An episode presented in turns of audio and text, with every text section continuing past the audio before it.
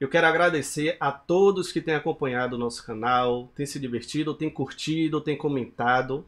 Se você ainda não é inscrito, se inscreva no nosso canal.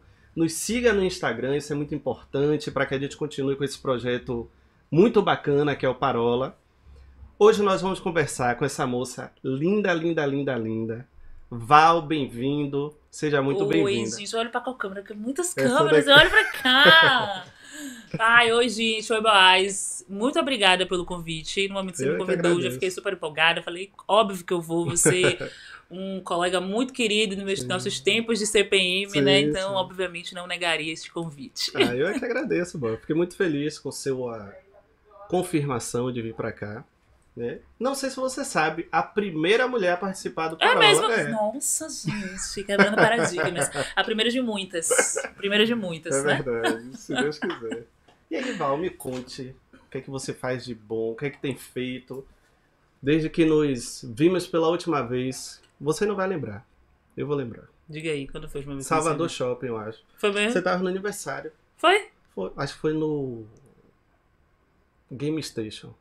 Meu Deus, aniversário no Game Station. Deve ter sido aniversário de criança, né? De criança, e eu sim. me diverti no super, né? sim. né? Que eu amo. Amo. Descalço e correndo.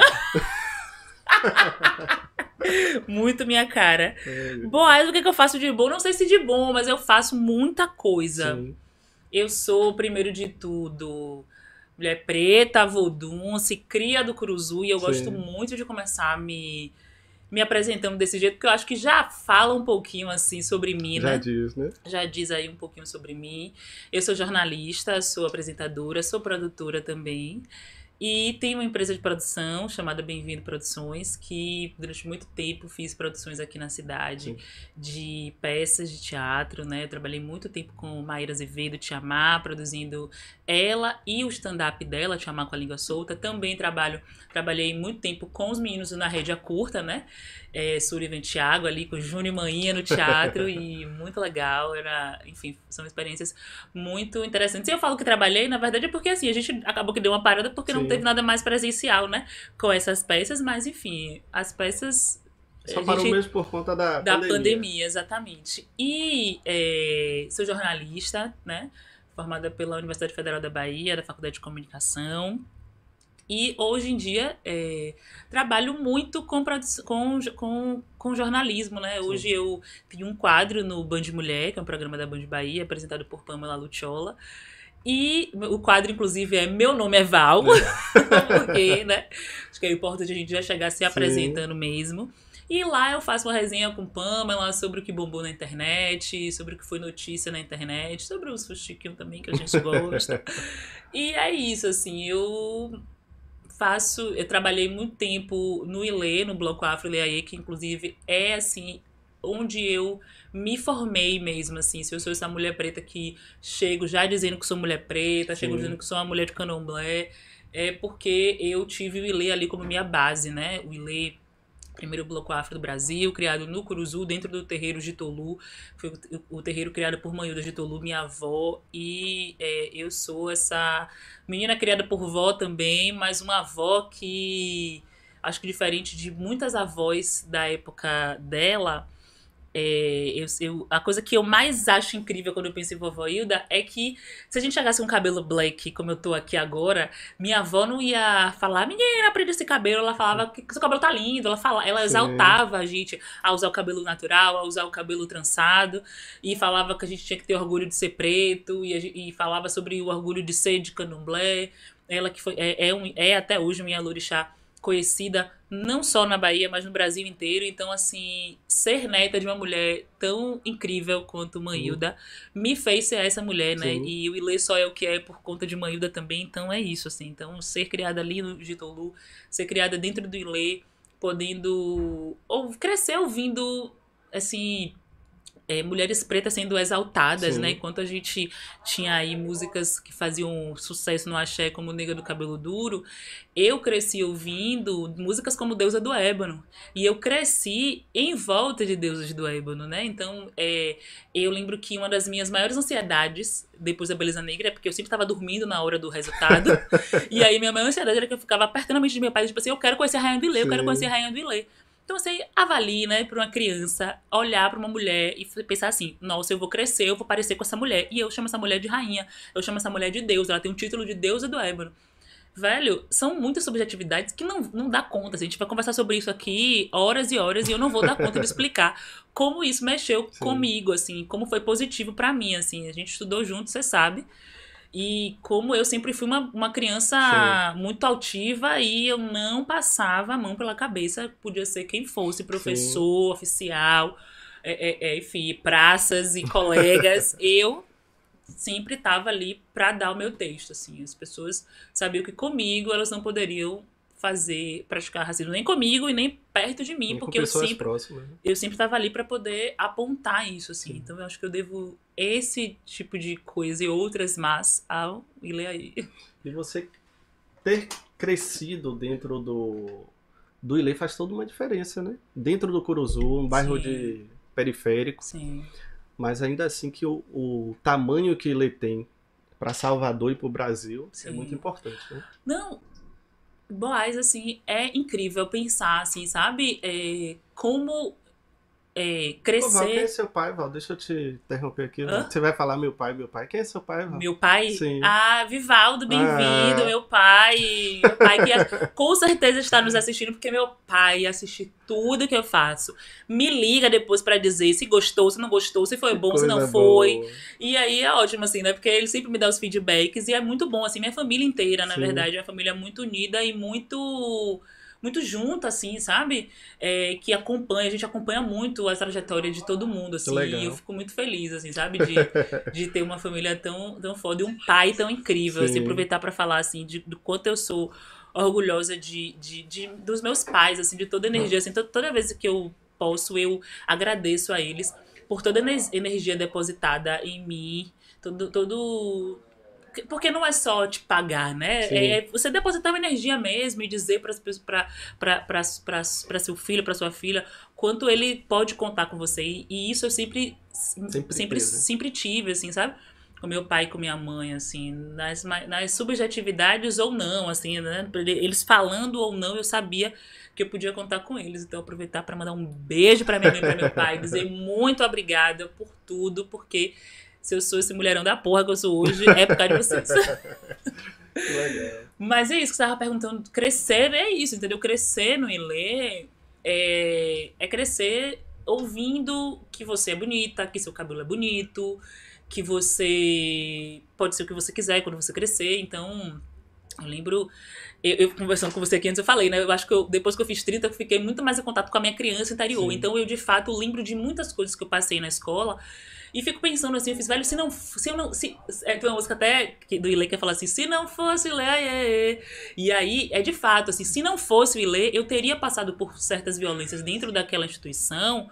E assim, não tô falando nem do CPM só, Sim. porque o CPM é Código Militar, mas assim, porque eu estudei lá, mas poderia ser em qualquer outro colégio do Brasil inteiro, Sim. do mundo inteiro, porque escola é sobre isso também, né? Infelizmente. É sobre educar, mas também é, é sobre trazer violências e, e, e, e questões e tal.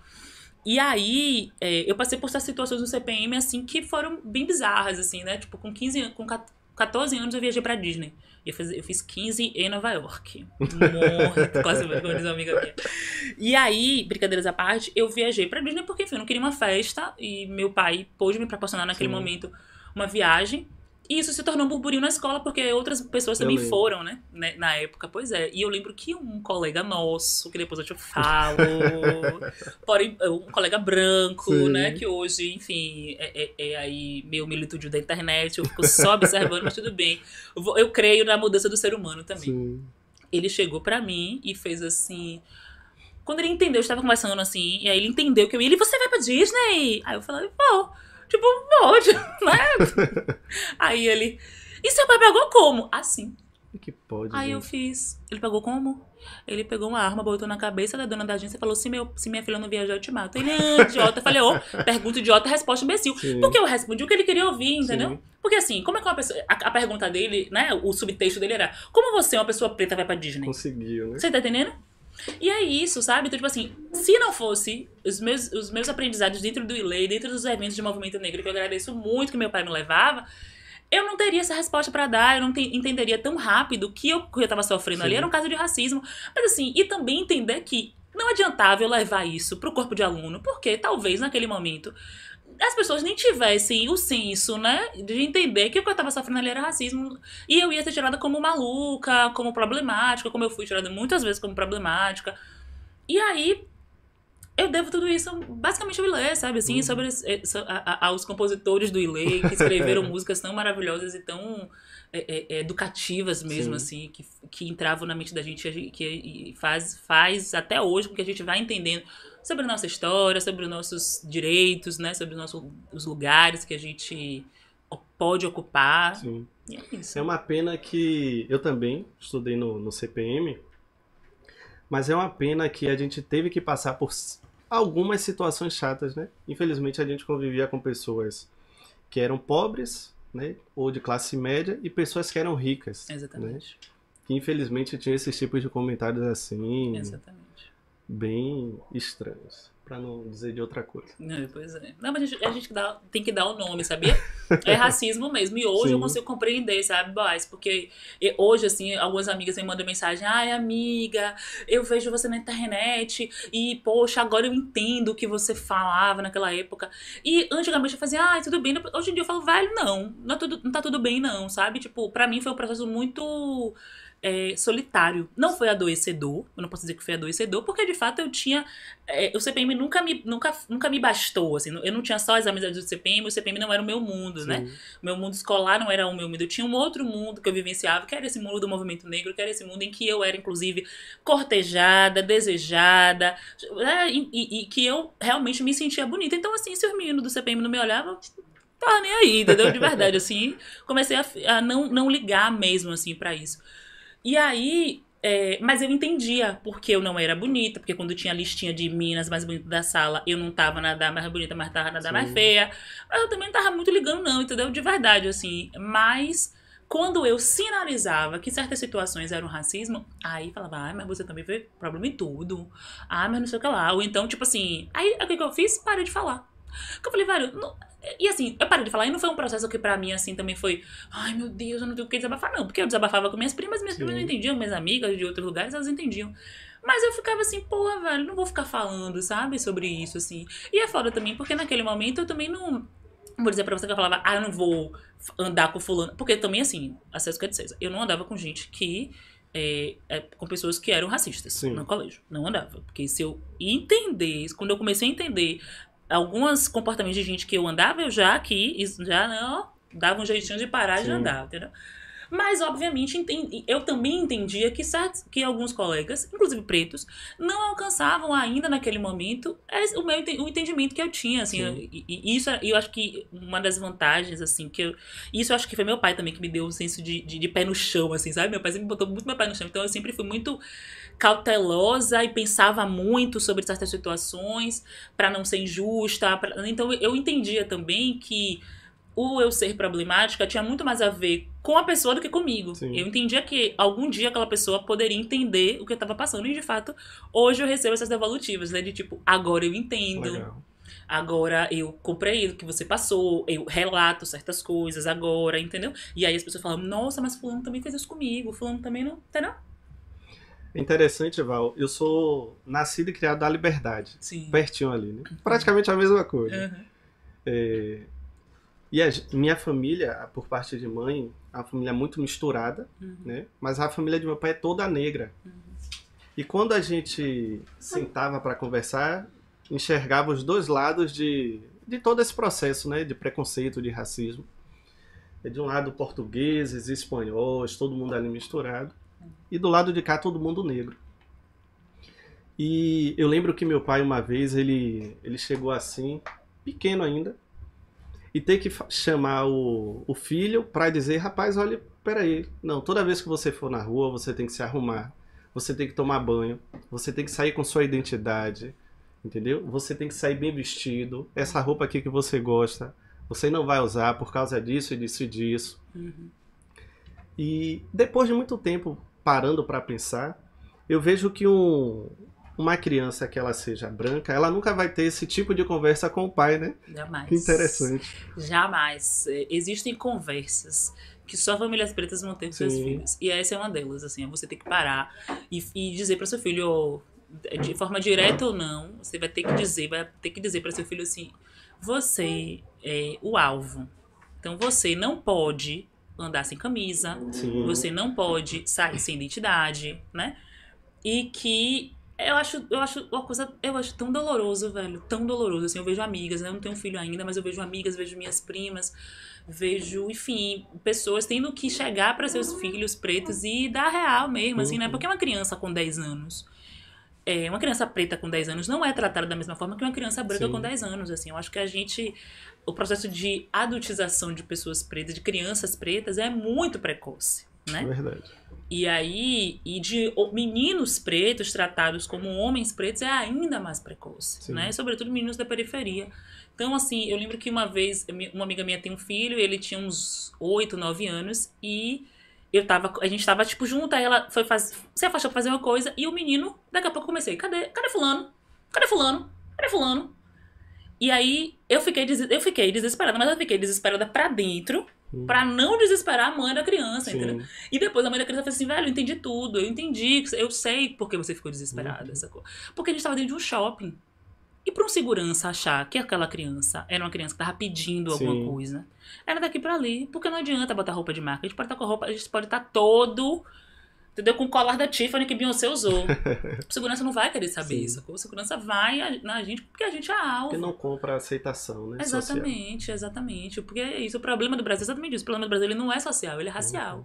Porque se fosse social, a gente não vê tanta É gente preta rica. Quer dizer, tanta não, porque nem tem tanta. mas as pessoas ricas, pretas, que a gente conhece ou sabe que existem, também já sofreram racismo. Sim. Elas podem até dizer que não. Eu acho muito difícil. e aí é isso, sabe? Assim, então. Eu acho que é muito doloroso, assim, você Sim. ter que ter esse tipo de conversa com seus filhos, assim, mas é, infelizmente, é muito necessário. necessário. É necessário. Esses dias eu ia sair de casa, aí separei uma roupa assim, eu falei, não, vou passar aqui essa camisa. Putz, já tenho 32 anos. né? Uhum. Aí me deram uma camisa toda machucada assim, eu falei, ô nega, não dá pra ir com essa camisa na rua. Você é doido, não tem condições de ir na rua com essa. Não tem condições, né? Exatamente. E é triste. É, meu filho, ele chega para, ele tem 5 anos. Noah. Ele chega pra mim e ele fala assim, pai, é, você não é preto não. Né? E ele aí pega a caixinha de lápis de cor e ele fala, preto é isso daqui.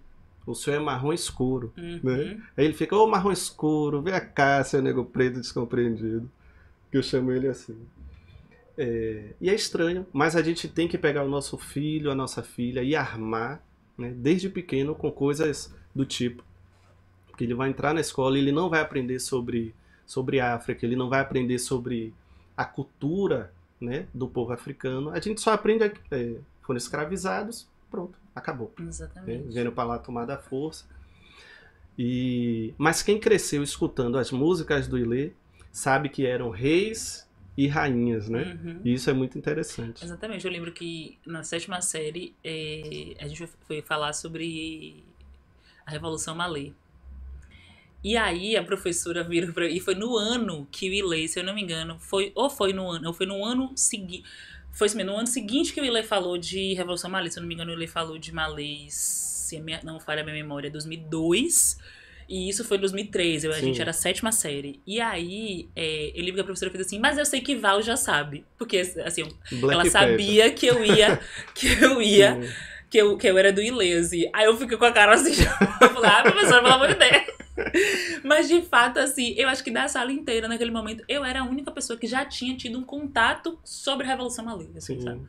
E, tipo, ela falou bem a passando, assim, entendeu? Mas, tipo, eu fiquei, eu fiquei até feliz na hora, assim, eu falei, ai, que bom que, tipo, ela sabe que eu já sei, às vezes, Sim. nem sabia tanto, assim, nem tinha lido tanto tempo, assim, eu até parei pra ler quando cheguei em casa. Mas é isso, assim, de fato, é, é, é, outra, é, outra, é outra onda, assim, sabe? Tipo, eu, eu sei que eu não de, de, de- descendo de. Que um- um- uma fala de Macota Valdina, né? Eu não descendo de escravos, eu descendo de um povo que foi escravizado. Sim, a perspectiva sim, completamente diferente, né? Exatamente. que foram arrancados, eles não vieram, eles foram arrancados de sua terra pra vir pra cá, sacou? Para serem escravizados e, e violentados e E é isso, assim, eu fico pensando, e pensar nisso me faz pensar em tanta coisa, Boas, que eu fico assim pensando, nossa, eu queria muito saber, assim, exatamente de qual país eu descendo, qual Sim. povo que eu descendo, assim, né? E aí pensar que o Rui Barbosa teve a brilhante ideia de queimar os nossos arquivos, né? E falar, ai, não vamos falar sobre isso, enfim. Sim. E é uma merda, assim, né? Porque hoje em dia a gente não consegue, eu não sei. Perde a nossa Eu história. não sei, eu perdi, a gente perdeu a nossa história, assim. Sim. E aí eu vejo meus amigos pensando, ah, eu sei que eu descendo de fulano de tal, que é da Itália, de não sei o quê, e viaja pra Itália pra poder saber o pouco. Não tenho, entendeu? É- Pra mim é muito intuitivo, assim. Então, é, o que me reconecta com essa, com essa minha família africana, de fato, é a minha religiosidade. Sim. Então, assim, eu sou de um terreiro que é Jeje, e aí eu sei que os povos Jejes vieram do Benin, e é essa reconexão que eu faço, assim, né? A gente tem aí também alguns exames que a gente pode fazer pra saber, Legal. baseado no DNA aí, mas eu também já fico meio preocupada, porque esse pessoal aí que eu não sei quem é, com minha, meu, minha, Seu meus códigos, é, entendeu? mão, não sei. Eu comprei uma vez, tava falando pra uma irmã de Santo Mil, eu falei, eu comprei, mas eu não tive coragem de fazer, sabe? Sim. Porque eu fiz. Aí ela fez, não faça não.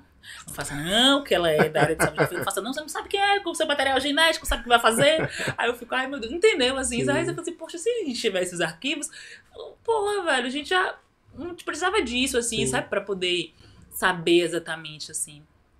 Enfim, muitas coisas. E você, Val, que chegou nesse lugar, né? Aproximado. Tem. Você tem quantos anos, Val? 30? 31. Eu 31? esqueci, 31. Eu ta- Aí.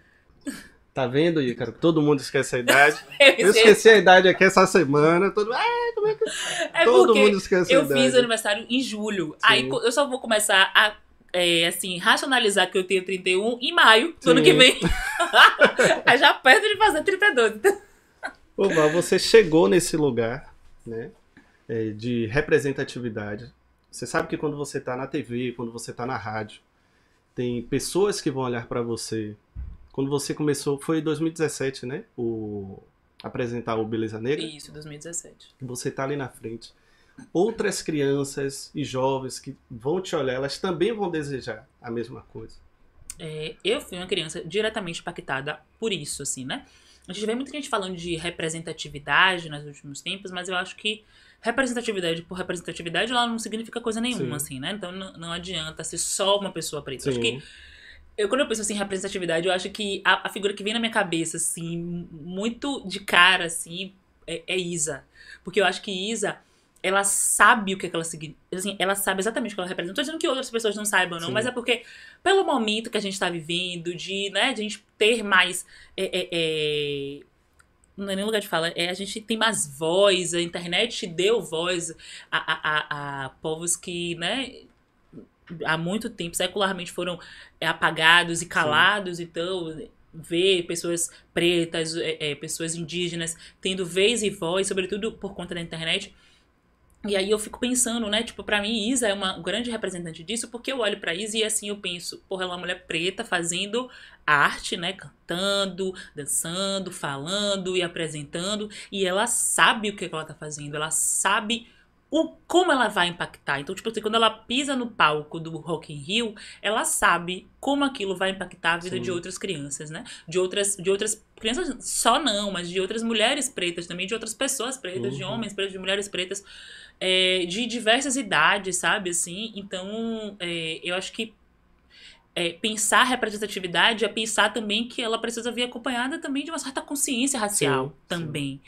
E eu fui uma criança diretamente impactada pela representatividade, porque com 11 anos de idade, eu talvez você aí que esteja assistindo, me escutando, talvez pense de novo, lá vem Val com essa história, mas contarei essa história Sim. sempre que eu tiver oportunidade, porque com 11 anos de idade eu olhei pra televisão e eu vi uma mulher preta sendo correspondente da Globo em Nova York. E aquilo mexeu comigo de tal forma que eu fiz assim, eu quero fazer a mesma coisa que essa mulher tá fazendo. E eu, durante muito tempo da minha vida, falei que eu queria ser jornalista para ser correspondente da Globo em Nova York.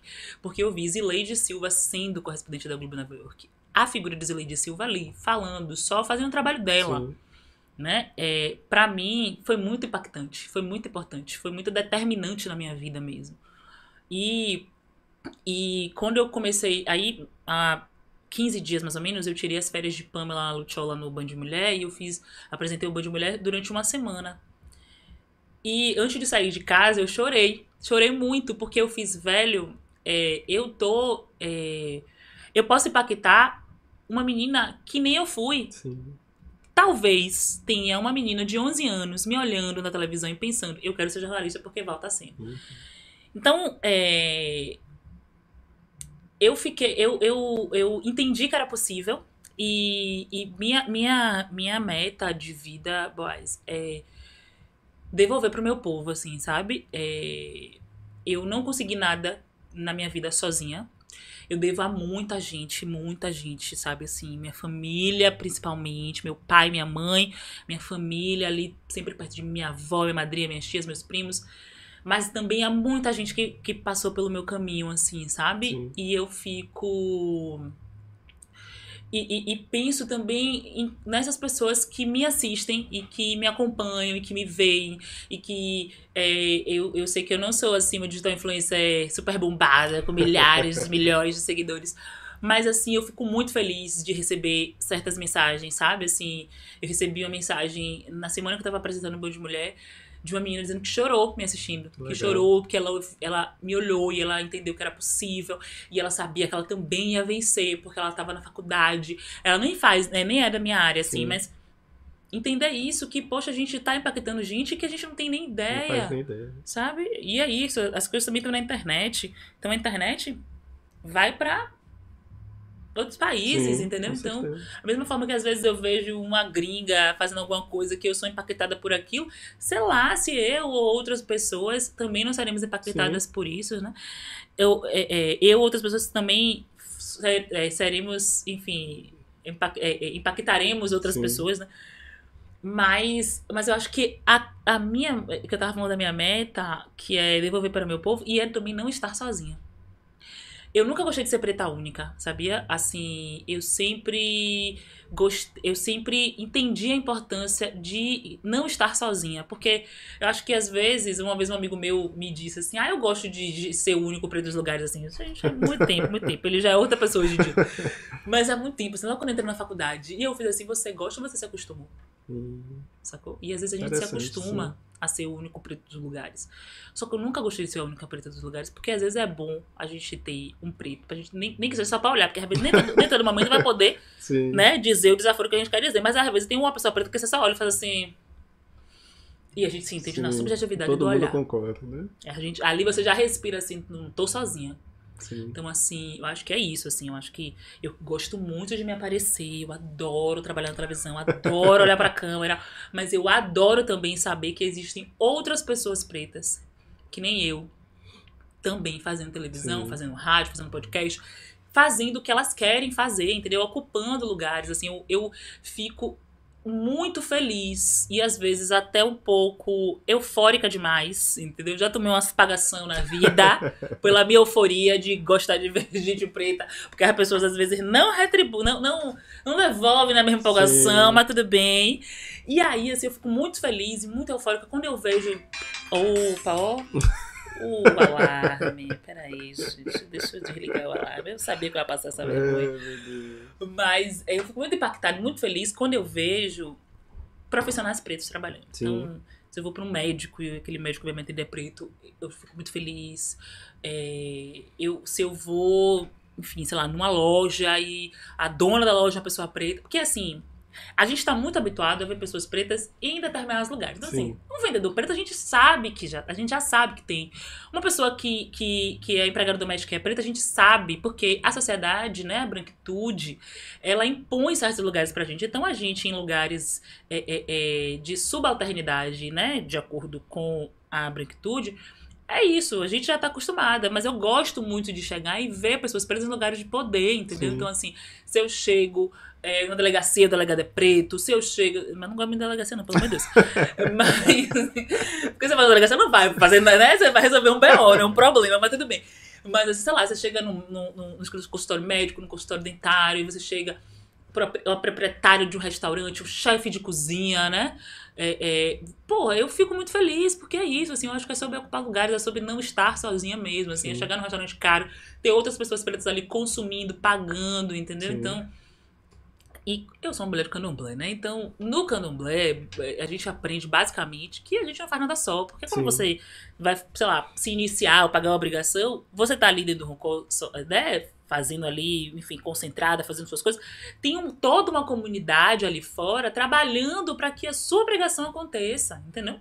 Então, é entender que, tipo assim, dentro do terreiro de- de candomblé, a mãe de santo tem que fazer suas obrigações religiosas e a comunidade, né? Ali, obviamente, respeitando a hierarquia e Sim. tudo, vai fazer é, o trabalho ali para que essa obrigação dessa mãe de santo aconteça. Aconteça. Então, até pensando, né, tipo assim, a figura maior de, de um terreiro de candomblé, que é a mãe de santo e o pai de santo, também precisam das outras Sim. pessoas, né? Então, essa noção de comunidade, o, o candomblé me deu muito. Então, pra mim, assim, eu fico tão feliz, boys, quando eu vejo outras pessoas pretas fazendo TV, assim, sobretudo porque eu falo de TV porque, de fato, é, é a minha sim, área, né? O sim. que eu tenho feito ultimamente, assim, eu fico muito feliz quando eu vejo o Wanderson na TV Bahia, Luana Assis, Lucas Almeida, eu fico assim, sabe? Liz Oliveira, Rita Batista, minha irmã, minha amiga, Maíra Azevedo também, que agora tá aí arrasando, minha, minha amiga, Tá minha em tudo, comadre, né? arrasando, fazendo Netflix, Globoplay, Sim. já tá- tava aí fazendo coisa na Globo, ela tá que tá, tá aí, Sim. eu, eu ligo pra ela falando, mulher, minha filha, você...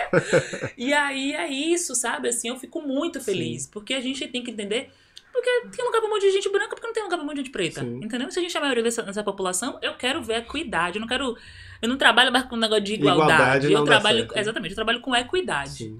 Se a gente é a maioria dessa população, eu preciso ver, pelo menos perto disso, na televisão, sacou? Assim, a TV Bahia, graças a Deus, agora entendeu, Entendeu? né? E a gente, de fato, assim, eu assisto a TV Bahia, hoje eu consigo e, e perceber que eu, de fato, tô em Salvador, né? Assim, Sim. pensando em termos de Salvador. E tem ah, repórteres também no interior do estado. E as outras TVs estão também, né? Assim, eu tô na Band, lá também a gente tem Lorena, tem Felipe. Então, assim, é importante, né? A gente, a gente olhar pra televisão e se reconhecer Sim. também, né? É, a gente tava falando aqui com o Raoni e ele falou que.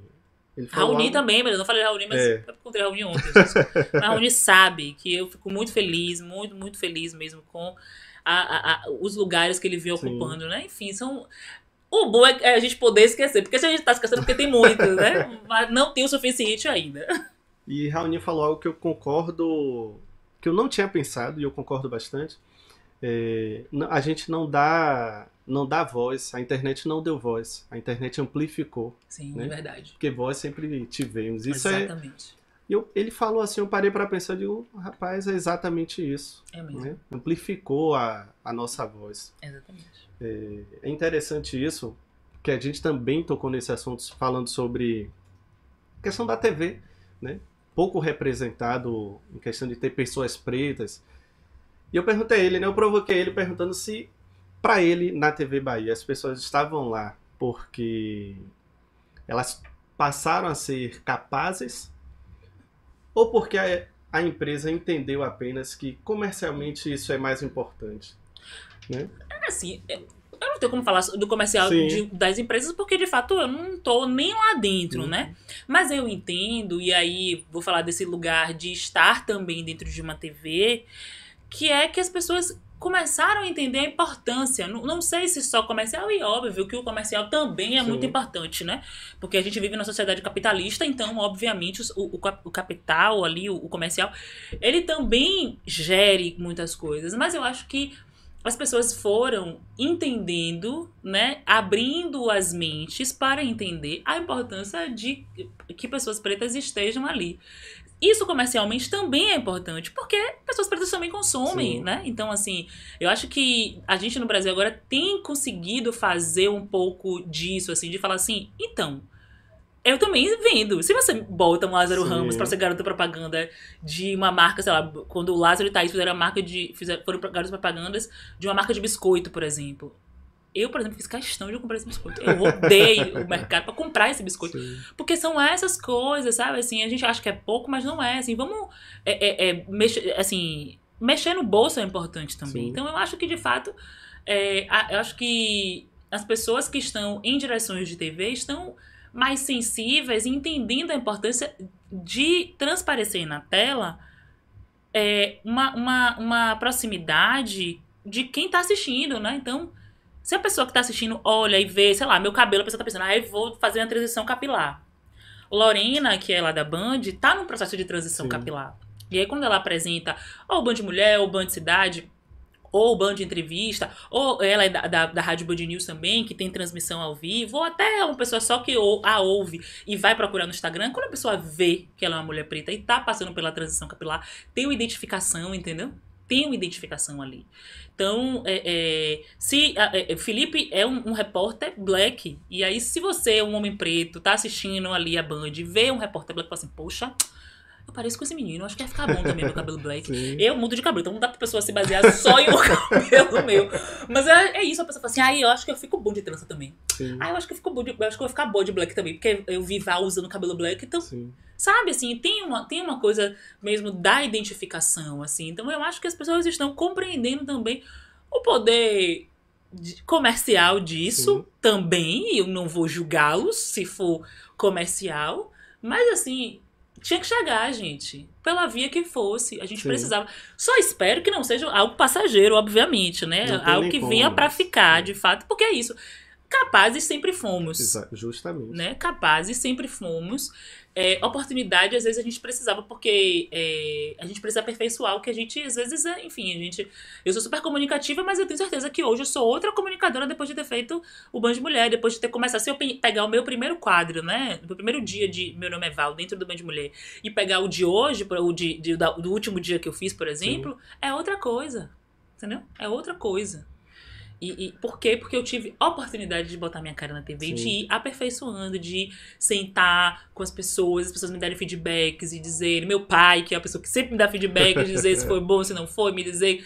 Sabe assim, isso é importante, É né? E, e acho que a internet possibilitou isso, de ampliar nossas vozes, como o Raoni bem falou aqui pra você, de ampliar nossas vozes também, mas a televisão também precisa.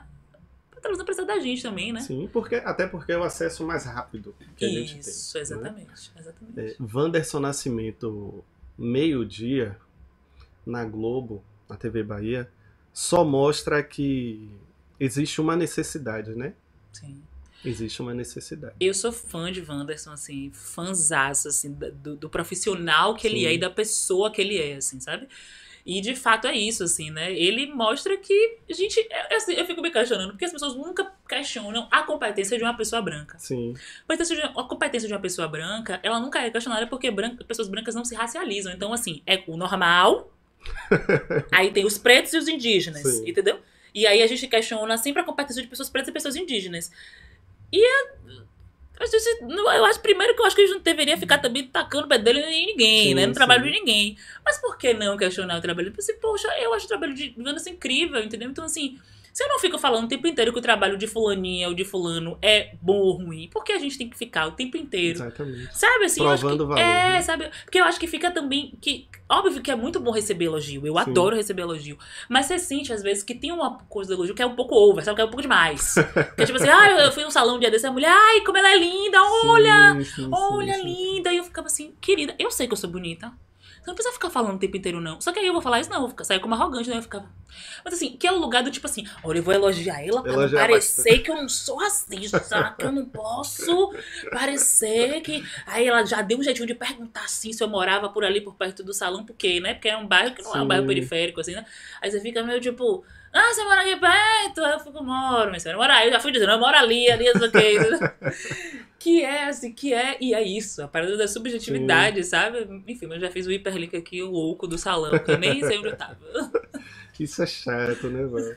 Eu tava falando com. Tipo, a gente não quer falar disso. né? Sim. Não é algo que a gente que, Não. quer parar pra conversar. Poxa, falar de que agora? Ah, não, vamos falar de, de preto, né? Não, a gente gosta de falar sobre todas as coisas. Né? Não é porque você é jornalista que você uma hiper jo- jornalista porque você é preta. Não, você é uma excelente jornalista porque Sim. você Eu sou um estudou, exatamente. exatamente, estudou como Maju qualquer outra Coutinho, pessoa. maravilhosa. Sim, Ela é maravilhosa, incrível. Eu sou fã de Maju. Ela bota cada roupa incrível. Maju, você arrasa. Como é que ela assiste, né? Você sabe. Ela é maravilhosa. E é isso, assim, é, é isso. Você foi no ponto, assim. Eu, a gente fala de resenha porque a gente precisa. sim. Não porque a gente gosta. Eu não gosto. E tem dias que, inclusive, eu acordo e falo assim, hoje eu não vou militar. Consigo nem sempre, mas sinto muito. Mas é isso, assim, é muito engraçado. Porque uma vez eu tava numa, numa casa de, de um amigo, e aí tinha um outro amigo meu, preto, e a gente tava na piscina, assim, aí chegou a menina e falou uma merda, assim, tipo, sei lá, nuvem negra, alguma coisa assim, Sim. sabe? Eu lembro que eu olhei pra ele, a gente só se olhou, aí a gente fez tipo, ai, não tá sol, piscina, eu só quero hoje curtir essa piscina, assim, sabe? Sim. E aí depois a gente se. Aí, beleza, aí a gente, tipo. Aí eu lembro que aí meu amigo veio chegando, meu amigo, gente, que clima é esse? O que foi? Eu te falo nada. Porque ficou. Porque ficou aquele clima assim, por isso que eu falei assim, velho, é isso, entendeu? Tipo assim, a gente cansa. Sim. Eu falei assim, hoje eu só quero tomar meu sol. E eu só tomei meu sol. Eu falei assim, hoje eu não vou militar, branco. Sobre o. Era. É o humor negro, né? Que você produziu. Tô E você batia. Pode chupar a jujuba. e você batia, falava justamente sobre isso, né? Essa questão do. De associar o negro, né? O preto a coisas Ruins. ruins. Porque é isso, eu, tra- eu trabalho com Maíra, né, no, no, no, no stand-up, e, e com o Sullivan e Thiago Almazi, Sullivan Bispo e Thiago Almazi no, na Rede Curta. E, e, e a gente viajou muito, assim, sobretudo com Maíra, assim, né, enfim. E a gente foi pro festival de teatro, viu outras peças é, é, pretas, stand-up, né, a galera do stand-up também, aqui, Jordan Matheus. é, é, João Pimenta, enfim, uma galera preta que tem feito stand-up aqui, aqui em Salvador também. E eu ficava assim, aí um belo dia eu tava em casa, assim, e eu tava muito na vibe, tipo assim, eu vou arranjar um projeto meu, quero um projeto meu, quero um projeto meu. Um belo dia veio assim, vai fazer festival de humor, vou fazer festival de humor negro. Aí eu falei, não é possível que não tem. Eu falei, não é possível. Eu liguei pra Luana Xavier, uma amiga minha do Rio de Janeiro, Luana Xavier maravilhosa, neta de Dona Chica Xavier e seu Kelé, seu Clementino Kelé. E aí eu lembro que eu falei assim, amiga, eu tive uma ideia aqui, mas eu não acho que. Não é possível. Sim. Que ninguém nunca pensou nisso. e aí eu lembro que a gente pesquisou, pesquisou, pesquisou e realmente não tinha. Eu falei, velho, eu vou fazer festival de humor negro, vou fazer esse ano. Isso foi, isso foi boys, dezembro, de- isso foi novembro de 2019. Foi outubro, meu Deus, uma coisa assim. E eu lembro que eu falei assim, vou fazer esse ano ainda.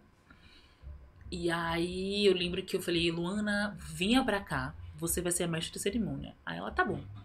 Aí daqui a pouco ela, amiga, eu vou montar uma peça, porque Luana é atriz, né? Sim. Ela fez, eu vou montar uma peça, eu sou atriz, eu vou montar uma peça e vou estrear no, no festival. Eu falei, tá bom.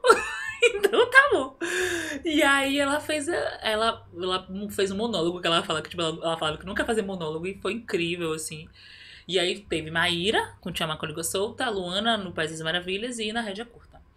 E engraçado que eu decidi, eu botei o pé que eu ia fazer em 2019, no ano- e eu podia ter deixado fazer no ano seguinte. No ano seguinte veio, Pandemia. Pandemia. Parou tudo. parou tudo. Mas vai continuar. Vai- a ideia é continuar. A gente tá, assim, eu tô com outros projetos pro, pro humor negro, assim, né? Pro Festival de Humor Negro. Mas vai rolar, vai rolar. Não, não, não esqueci a ideia, não. Mas e, e nasceu justamente disso, assim, de pensar assim, bom, é, as pessoas precisam parar de associar o, o termo preto, negro, escuro ao ruim. Uhum. Eu já parei com isso há muito tempo, então eu precisava provocar as pessoas de alguma forma, assim. O humor negro, pra mim, é um humor feito por gente preta. Sim. É isso, não é um humor menor ou né? Para mim esse humor que as pessoas chamam de humor negro é um humor ácido ou maldoso, a depender do, do, né, do, do- do nível da coisa. E aí, e aí foi isso, e aí rolou assim, né? O pessoal topou fazer assim, foi Volta muito quando, Val? Volta quando? Sim. Hum, voltar no presencial, mas tem uns projetinhos aí que eu não posso contar ainda. tem uns projetinhos aí pra ele que vai rolar. Ah, bacana, bacana. O que, é que você acha dessa questão do. da linguagem, né? Tem uma. Eu não sei, não vou saber dizer se ela é professora. Eu vejo ela muito pelo Instagram, é Cintia Chagas, não sei se você já viu. Que ela pontua muito essa questão do. Ela critica algumas coisas, na verdade, de se mudar palavras que estão hoje associadas ao preconceito, ao racismo, que, elas, que ela que ela diz que não tem nada a ver, né? Tipo, a enegrecer. Não, gente, a gente não pode mudar o enegrecer, a gente não pode Sim. mudar, sabe? Sim. Essas questões. Isso é uma coisa boa. Eu lembro que o Instituto de Mídia Étnica foi criado há acho que uns 20 anos atrás. E eu lembro que o, o, o, o slogan deles era Instituto Instituto de Mídia Étnica, vamos denegrir a mídia, porque denegrir é tornar negro. Sim. Então, eu a gente não vai conseguir mudar de fato o, o que o, é, de- é, mudar, é, parar de usar certas palavras. Mas a gente precisa entender o que as palavras significam e usá-las como elas de fato, né, assim, é, é, no, no, no significado real delas. Sim. Então, quando a gente fala que vai denegrir a mídia, a gente vai tornar a mídia negra. Isso não é uma coisa ruim, Sim. entendeu? É, a gente dá o sentido das palavras que a gente quer, né? É, tornar negro, pra mim, não é algo ruim. Pra mim é algo positivo. Sim. E aí, quando o Instituto de Mídia, o Instituto de Mídia Étnica vem e usa es- essa palavra com o sentido, com, com o real significado dela, só que no sentido positivo, a gente inverte um pouco a lógica, né? Então a gente. é, é, se a gente fala que vai enegrecer e alguém acha que enegrecer é uma coisa ruim, eu posso usar no sentido positivo, né? Então, assim, as pessoas falam assim, tem gente que, que, que esse termo, essa, essa, esse termo que é. Vamos deixar claro. Sim. E aí tem gente que fala assim, vamos deixar escuro. Pra mim, o Sim. deixar escuro é incrível, Uhum. né? E as pessoas quando usam esse termo é no sentido de tipo, vamos deixar, vamos, deix- vamos escurecer aqui, ou vamos deixar escuro aqui, Sim. que tal, tal, tal, tal, tal. Que, é, que aí eu, de fato, é, prefiro usar, vamos deixar nítido, Sim. né? Porque é isso, assim, eu acho que a gente precisa, a gente não vai conseguir deixar de usar certas palavras, a gente não vai. Mas a gente pode dar outros sentidos a ela, né? É isso. É importante conscientizar, né? Principalmente no Exatamente. momento que nós estamos vivendo, que a gente tem dois anos de praticamente escola parada, Sim. e educação é muito importante. Sim. A gente, e a gente vai ver o reflexo negativo, que não tem como ver um reflexo positivo Positivo, desses dois anos de pandemia aí. Toda, todas as crianças fora da escola, né? E perdendo esse contato de ouvir essas coisas, de escutar essas coisas. Porque é importante educar, seja preto, seja branco, seja indígena. Né? Essa questão do educar tem que ser para todos. É Exatamente. isso? O preto tem que ter noção do que da sua história, da mesma forma que o branco e, e o indígena tem que ter, Sim, pra- para que as coisas não se repitam, né? exatamente. Porque é isso, as pessoas brancas, elas têm noção da sua história, né? Sim. Assim, é, elas sabem, sei lá, por exemplo, a sua árvore genealógica. E eu acho que, de fato, não sei, na verdade, eu nem sei se elas têm noção da sua história de fato, como elas são, né? Eu acho que elas têm noção de, das coisas que aconteceram e meio que, tipo assim, ah, mas eu não tenho culpa se meu avô foi, meu bisavô foi dono de escravos Sim, de pessoas escravizadas, assim, né? Poxa, que culpa eu tenho com isso?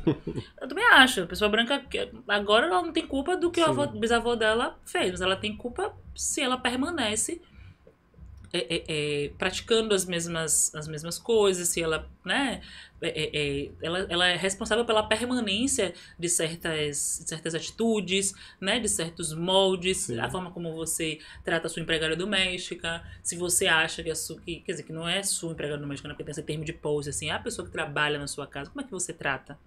Né? Você, essa coisa de ela é quase da família, o quase aí, pra mim só é da família quando bota no testamento. Tem o nomezinho no testamento, não tem o nome no testamento, não é da Sim. família. E você tem que tratar essa pessoa de fato como funcionário. Sabe, se é funcionário, você paga todos os, os direitos dessa pessoa, né? Enfim. Mas, é... só que o, o mais foda pra mim é porque essa noção de história real a gente não aprende na escola. Né? é verdade. a gente não aprende na escola. Eu acho que a internet ajuda muito, assim, né? A gente ter aí pessoas como Matheus Buente, como Cero, que chegam ali e falam de forma muito é, é, é, é, popular mesmo sobre é, a história do Brasil, a história da Bahia, a história mundial e explicam coisas na internet, ajudam muito. Mas o que a gente vai fazer? Porque só ter o conhecimento, não fazer nada com esse conhecimento, você tem que, né? Assim, essa galera da tela preta em junho do ano passado que botou a tela preta na internet do tipo Black Lives Matter, vidas negras só importam se elas estiverem vivas. Sim, com certeza. Né? Então, como é que você faz pra manter a pessoa viva? E eu não tô falando de vida só de tipo assim, ah, não vou matar uma pessoa preta, mas assim, às vezes a gente mata uma pessoa subjetivamente também, né? Se você não. Se você pode pagar, né, um funcionário de uma forma digna e você não paga Sim, se você pode dar visibilidade a uma pessoa preta e você não dá, né? Então acho que é para além do da internet, né? Eu acho que o antirracismo perpassa pelo dinheiro. Infelizmente vivemos num mundo capitalista e perpassa pelo dinheiro, velho. A gente precisa, inclusive, aprender a falar de dinheiro de uma forma muito tranquila. sim, Como a branquitude fala entre, Uhum. entre elas, né? Entre eles, principalmente aí, porque, enfim, muitos, muito do poder eh, da branquitude vem de homens brancos, né? Cisgênero. E Eles falam com muita tranquilidade entre eles sobre dinheiro. E, e quando vem pra gente é sempre querendo pagar menos, querendo, né? Que a gente receba menos, que, né? Então, acho que é isso, assim, é pensar esse antirracismo seu aí, pessoa branca que está nos assistindo, entender que isso perpassa também pelo dinheiro, sabe? Como é que você é, é, remunera pessoas pretas, né? Você podendo remunerar, e aí, enfim, pessoas pretas, você é dona de loja, se você tem um funcionário de sua casa, se você pode é, é, contratar um digital influencer preto, entender por que esse digital influencer preto ganha menos do que um digital influencer branco, né? Sim. Então, acho que o antirracismo perpassa por essas coisas. Eu tava vendo uma entrevista com o Babu Santana. né? Sim, Você sim. falou de dinheiro. Ele dizendo que quando ele chegava na Globo, na, na portaria, que o segurança olhava pra ele e falava assim: Eita, hoje vai morrer gente. Quem é que vai morrer hoje? Porque associava, a imagem dele está associada a, ao bandido, Bonito. ao assassino, ao criminoso. É isso mesmo. Durante muito tempo ele só fez papéis assim, né? Sim. E o entrevistado perguntou ele assim: "Poxa, por que então você, como negro, não se recusa? Ele, porque eu tenho leite de minhas filhas, né, Pra poder pagar, Exatamente. entendeu? Eu tenho que comprar, eu tenho que me sustentar. E Exatamente. isso é importante. É isso que as pessoas não entendem, assim. Às vezes a gente. A gente precisa fazer o que, o que aparece, Sim, né? O ideal é que a gente pudesse dizer não para um monte de empresa racista aí que a gente sabe que existe. E eu não julgo uma pessoa preta quando ela, ela se sujeita a fazer certas coisas, quando ela. Né, assim, eu tô vendo a polêmica aí do- da novela Nos Tempos do Imperador, que a galera tá é, essa eu tô por fora. é, né? Tem, é porque, enfim, primeiro que tem um, um, um, um Dom Pedro II aí sendo muito. é, sendo mostrado de uma forma muito mais branda do que ele Uhum. realmente foi. Mas também eu vejo muita gente questionando, ah, é porque trazendo novela de escravidão, e porque esses atores pretos é, se sujeitam a isso e tal, não sei o quê. Várias pessoas precisam comer. Sim, As pessoas precisam botar o de comer em casa, a gente precisa pagar aluguel, né? Porque a, pra gente, a gente não tem herança, a gente não tem Sim. apartamento deixado por vô, por vó, por pai, por mãe, por tio. A gente não tem. A gente precisa pagar aluguel, a gente precisa juntar dinheiro pra, sei lá, comprar nosso terreninho, comprar nossa casinha, ir reformando aos poucos. exatamente. Entendeu? O sonho da casa própria, ele ainda é muito latente, sobretudo pra quem vem da onde a gente veio, né? E aí, assim, eu sinto, por exemplo, que meu pai, assim, ele fica muito preocupado com a morar de aluguel, assim, né? Uhum. Assim, é, a primeira oportunidade que ele fala, não, que você tem que comprar seu, sua casa, apartamento, entrar no consórcio e tal. Por quê? Porque a gente precisa, a gente não tem direito ao teto. exato. Mas voltando à questão, assim, né, que as pessoas ficam questionando mesmo as pessoas pretas, né? E assim, eu não questiono pessoas pretas. Eu vi que teve, parece que Aguinaldo Silva, eh, que foi autor da Globo, falou de Beyoncé Sim, e tal. sim. E aí muitos atores pretos, inclusive da Globo, se manifestaram e falaram pra ele o quanto ele estava equivocado, né? Quem era ele pra falar de Beyoncé, porque não Sim. fala de Beyoncé. Você não fale de Beyoncé, pelo amor de Deus. e aí é, tem, tem esse e, e, e, e eu vi muita gente questionando quem não falou. Eu falei, velho, primeiro que assim, vamos lá.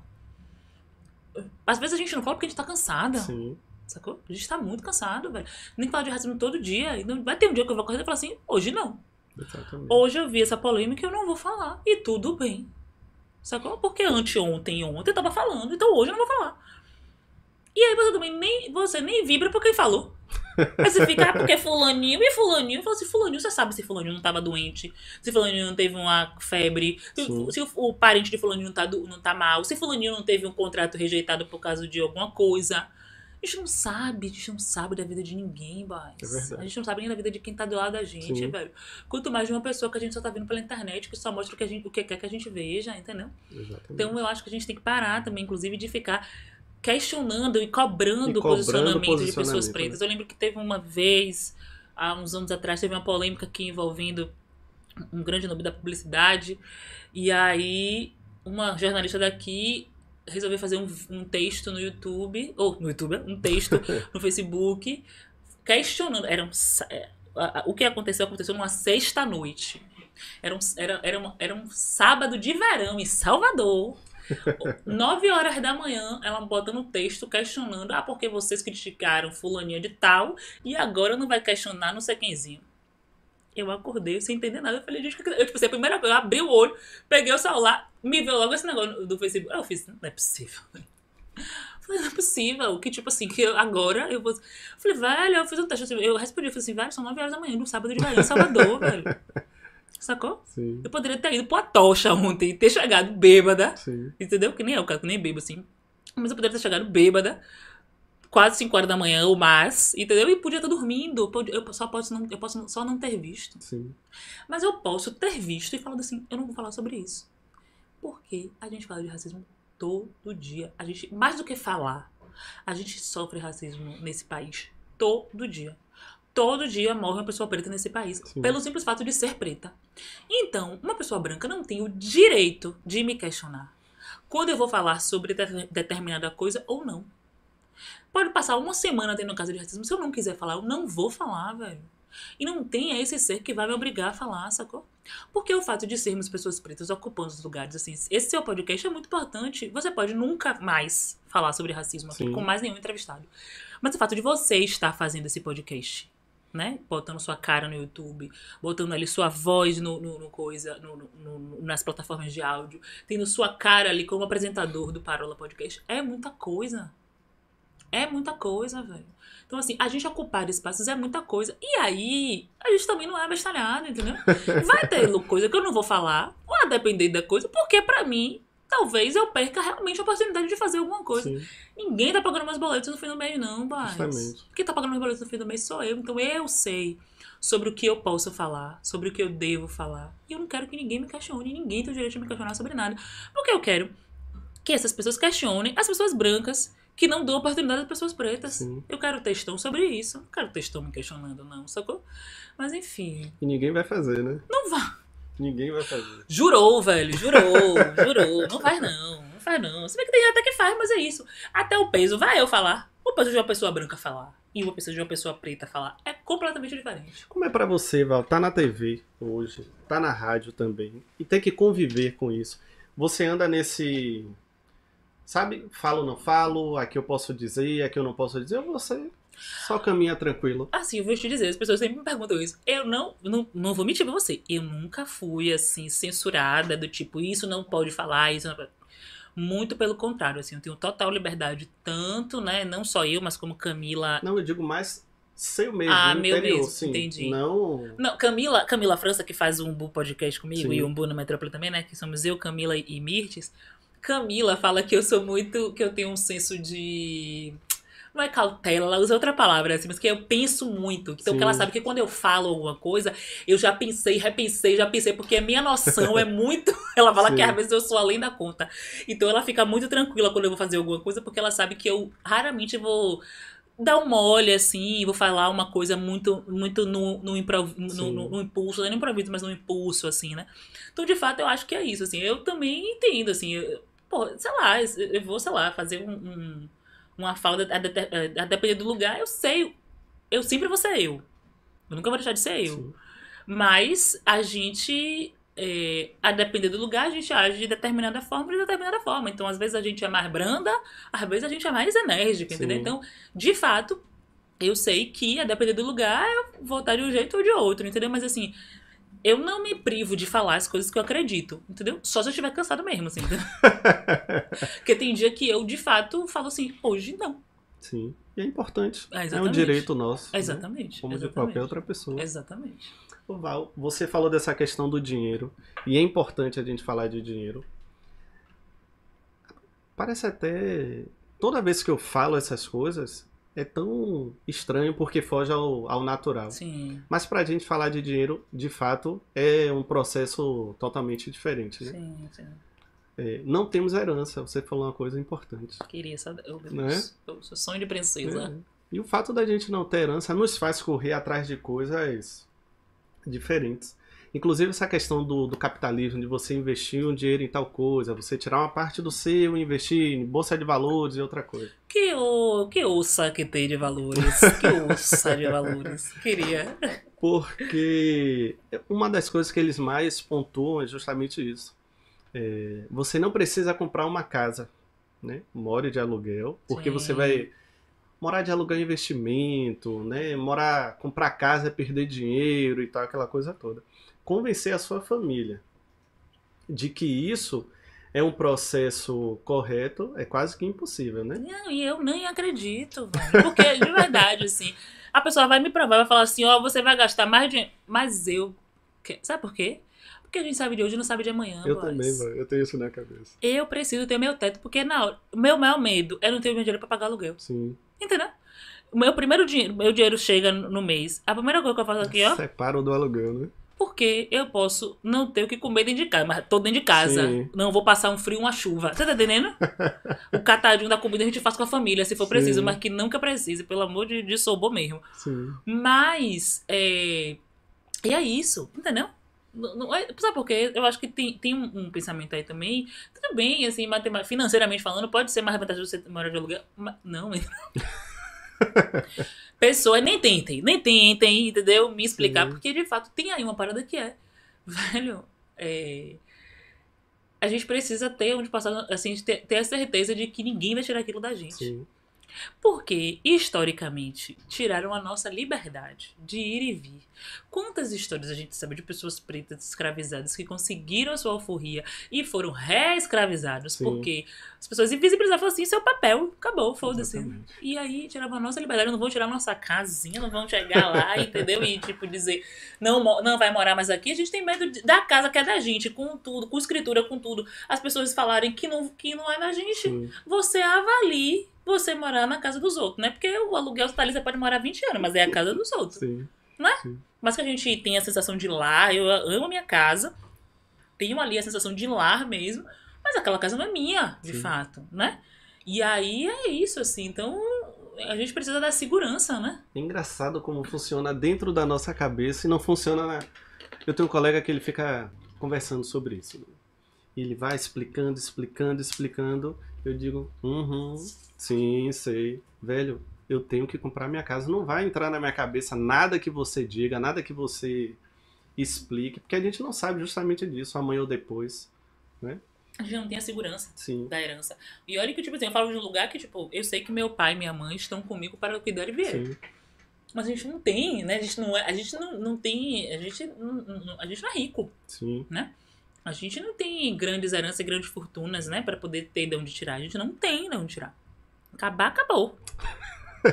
Se acabar hoje, amanhã não tem, né? Literalmente. E, e é muito isso, assim. Eu acho que essa coisa do investimento é muito importante. Eu tento muito, assim, tenho conseguido, sabe, juntar uma grana, investir, assim, nessas coisas de, tipo, sei lá, em bancos, aquele banco roxinho, não vou falar o nome, que, né, rende ali, vai Sim, rendendo sim. mais e tal, não sei o quê. Acho que isso é importante, é muito importante. Mas tem uma coisa que é, eu preciso, eu, eu vi uma, uma- um diálogo da série Atlanta, que é assim, eu preciso comer hoje e não em setembro. É importante, Importante, investir, né? é importante investir, é muito bonito, né? O pessoal falando muito bonito de investir nas coisas, fazendo curso de, de, de bolsa de valores, de não sei o Trade, quê. lá vai fumaça, né? Mas eu preciso comer hoje e não em setembro, Sim, né? é verdade. E isso é muito importante. Aqui em Salvador, Val, aliás, não é só em Salvador. é, eu esqueci o nome do projeto, que Raoni também tá, tá incluído. Eu acredito que você também tá. Eu esqueci o nome. Esqueci. Fugiu da. Qual é o nome, Ícaro? Que a gente tava conversando com. Rapaz, bem lembrado. É o quê? É grupo de WhatsApp? Não, é do Instagram mesmo. É o Potências? movimento Potências. Potências Negras. É porque é um Oi, grupo de. WhatsApp também. Aí, cara. É de WhatsApp também, É. é? Como é que funciona? Eu perguntei a ele também. Ele falou que do- da forma como o Potências vai trabalhando, né? E tem a questão do Black Money também, né? Uhum. Como é essa questão do empreendedorismo? Como é que ele funciona? São, são cursos, são é abraçar quem as pessoas pretas que estão começando negócios para ir ajudando um ao outro. Como é, Val? Dentro do Potências, eu, eu hoje eu não, não tô no grupo do Potências, porque Sim. me deu uma crise de ansiedade um dia e sair de um monte de grupo. Falar a realidade. Mas, obviamente, assim, me sinto super pertencente ao Potências. Quem criou Potências foi Maíra Azevedo, se eu não me engano, em 2019, maio de 2019, dia 1 de maio, se eu não me engano. E é esse lugar mesmo da gente poder falar, sabe? Assim, da gente Sim. poder. Porque tem uma coisa também que eu acho que, assim. Pessoas pretas, elas não são perfeitas. Obviamente Sim. que você tem defeitos, eu tenho defeitos. E todas as pessoas pretas que a gente conhece têm defeitos, né? Eu falei aqui de Isa, maravilhosa, mas Isa também deve ter os defeitos Sim. dela, né? E aí, mas assim, eu. Sobre falar mal de gente preta, a gente já ouviu, sabe? Assim, as pessoas sempre associam a gente a coisas ruins e querem colocar a gente nesse lugar e ficar, e ficar é, é, é, questionando nossa, nossa, nossa competência. Então, ali funciona como um lugar, obviamente, de potencializar, né? Potencializar nós mesmos, de troca e também de lavar roupa suja também, porque eu acho que é importante, a gente precisa Legal. desse espaço também de falar assim, pô, mas eu não concordo com isso, com isso, com aquilo, aí a pessoa traz outro ponto de vista, aí não sei o que, que você conversa, né? Sim. Você conversa, pode brigar também às vezes, obviamente, porque às vezes sai umas treta, aí o pessoal sai do grupo, daqui a pouco volta. Porque eu acho que é isso, é importante, Sim. porque também a gente tem que tratar pessoas pretas como pessoas humanas. A gente também não, a gente não quer é, que trate a gente também como só perfeitos, entendeu? Acho que assim, entender que temos defeitos. A gente não quer só que fale é, do que associa a gente, tipo assim, como você falou, de Babu, assim, né? Sim. Pô, Babu fez uma, uma novela um dia desse que ele era um investigador, pô, que massa, Exato. né? Então não é só o bandido, porque de fato ele fez durante muito tempo Uhum. papel só de bandido. E a gente não quer que fale só mal, mas também não quer que fale só bem, a gente quer que humanizar. Humanizar. Pessoas brancas não são retratadas na televisão, ora como vilões, ora como mocinhos. A gente é a mesma coisa, Sim. sacou? A gente é a mesma coisa. Até porque, né, a gente, a gente é humano. Eu não sei se explicaram que pessoas pretas são pessoas humanas também, mas Sim. e aí, é, boys, é, eu acho que Potências cumpre esse papel, sabe, assim. E, para além disso, eu vi movimentos muito bonitos dentro do Potências, que é isso, assim, pessoas que precisavam de uma ajuda e de grana, e ali, aquele espaço, se, se, ela se sentiu à vontade de dizer assim, gente, eu, tipo, na pandemia, então, tipo assim, não tá rolando, não tô conseguindo, não tô vendendo, não tô não sei o que lá. E a gente fazia um movimento de, tipo, ah, fulaninha vende, vende caneca. Vamos todo mundo comprar caneca. Ah, eu tenho que dar um presente pra minha mãe, então eu vou comprar essa caneca de fulano. Sim. presente pra... E a gente fazer esse movimento ali, entendeu? E, e compartilhar no Instagram o- as- é, é, o trabalho dessa pessoa, incentivar pessoas. A gente Legal. fez lives com artistas ali do Potências, a gente fez entrevistas, né? A gente, enfim, potencializou mesmo, assim, ampliou isso, né? Ampliou mesmo as vozes dessas pessoas. É, é, é, foi um espaço de- muito importante, sobretudo na pandemia Que legal. que a gente estava tão dentro de casa. E aí ali a, ali a gente se apoiava mesmo, assim, né? No dia que, que, eu, que eu saí do grupo, assim, eu lembro que várias pessoas vieram no meu privado e falaram, tá tudo bem? Você precisa de alguma coisa? Não sei o quê, sabe? Assim, porque... Aí você fala assim, nossa, que, que massa, né, velho? Óbvio que a gente tem nossas tretas, tem nossas tretas. Mas... A gente, porque a gente deu um- um- uma sensação de, de, de família mesmo, Sim. assim, sabe?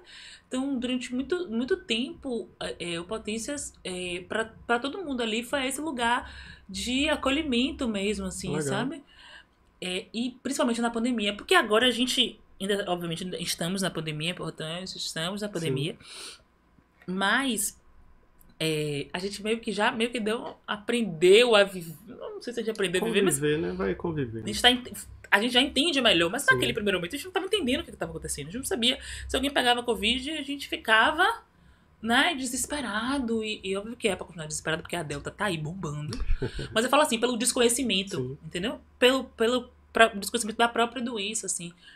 E, e, e tudo que estar confinado em quarentena, muita gente sozinha, é, trazia também, né? Essa coisa de você ficar sozinho e ali era aquele lugar de, de, de você, enfim, se sentir um pouco perto, né? Entendi. As redes sociais, a internet, o celular foi esse lugar de fazer a gente ficar um pouquinho mais Sim. perto dos nossos também, né? Importante. Eu vejo que Maria. Oh, Maria. Maíra. Maíra Azevedo, ela é bem. Ela tem sido.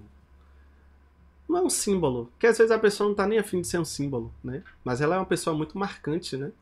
Principalmente por ter saído aqui de Salvador, tem alcançado. Ela postou essa semana é, que ela foi eleita uma das maiores influências, né? Sim, Tá pra- concorrendo. concorrendo, né? Poxa, isso é tão importante, isso é tão bacana, tão legal. Uhum. Né? Você pegar. Não, com certeza, assim, eu fico super feliz de ver Maíra, assim, e aí eu falo de um lugar de muito afeto, porque eu comecei a trabalhar com Maíra e a gente se tornou amiga trabalhando, assim, a gente já, a gente já se conhecia, Sim, conheço Maíra tem, acho que eu conheci Maíra, ela tava grávida do, de Aladeira, do primeiro filho dela, e, mas a gente nunca foi próxima mesmo, a gente Sim. se falava, assim, mas a gente virou amiga, amiga, quando a gente começou a trabalhar junto, quando eu fui ser a produtora dela, e a gente ficou, a gente ficou muito amiga, assim, muito confidente uma da outra, assim, a gente a gente é muito engraçado que a gente se reconhece no olhar, assim, sabe? A gente se comunica muito pelo olhar. Muito, muito, muito, muito, muito.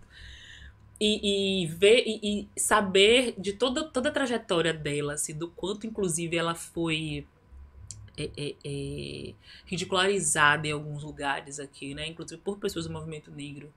e ver onde ela tá chegando agora, assim, eu fico muito, muito feliz, assim, muito assim, agradecida por, por ela existir mesmo, assim, sabe?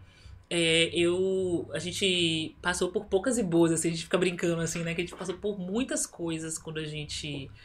Quando a gente começou a trabalhar, assim, Sim. inclusive situações, inclusive, assim, meio de humilhação, assim, de algumas pessoas, de desacreditar, a gente viajar e, e passar, passar por discriminação. E hoje, assim, e, e saber que Maíra é essa pessoa que as pessoas veem na internet, mas as pessoas não sabem nada da vida dela, Sim. sabe, assim? Porque a internet é esse lugar que a gente só sabe o que as pessoas querem mostrar, Exato, né? Então, justamente.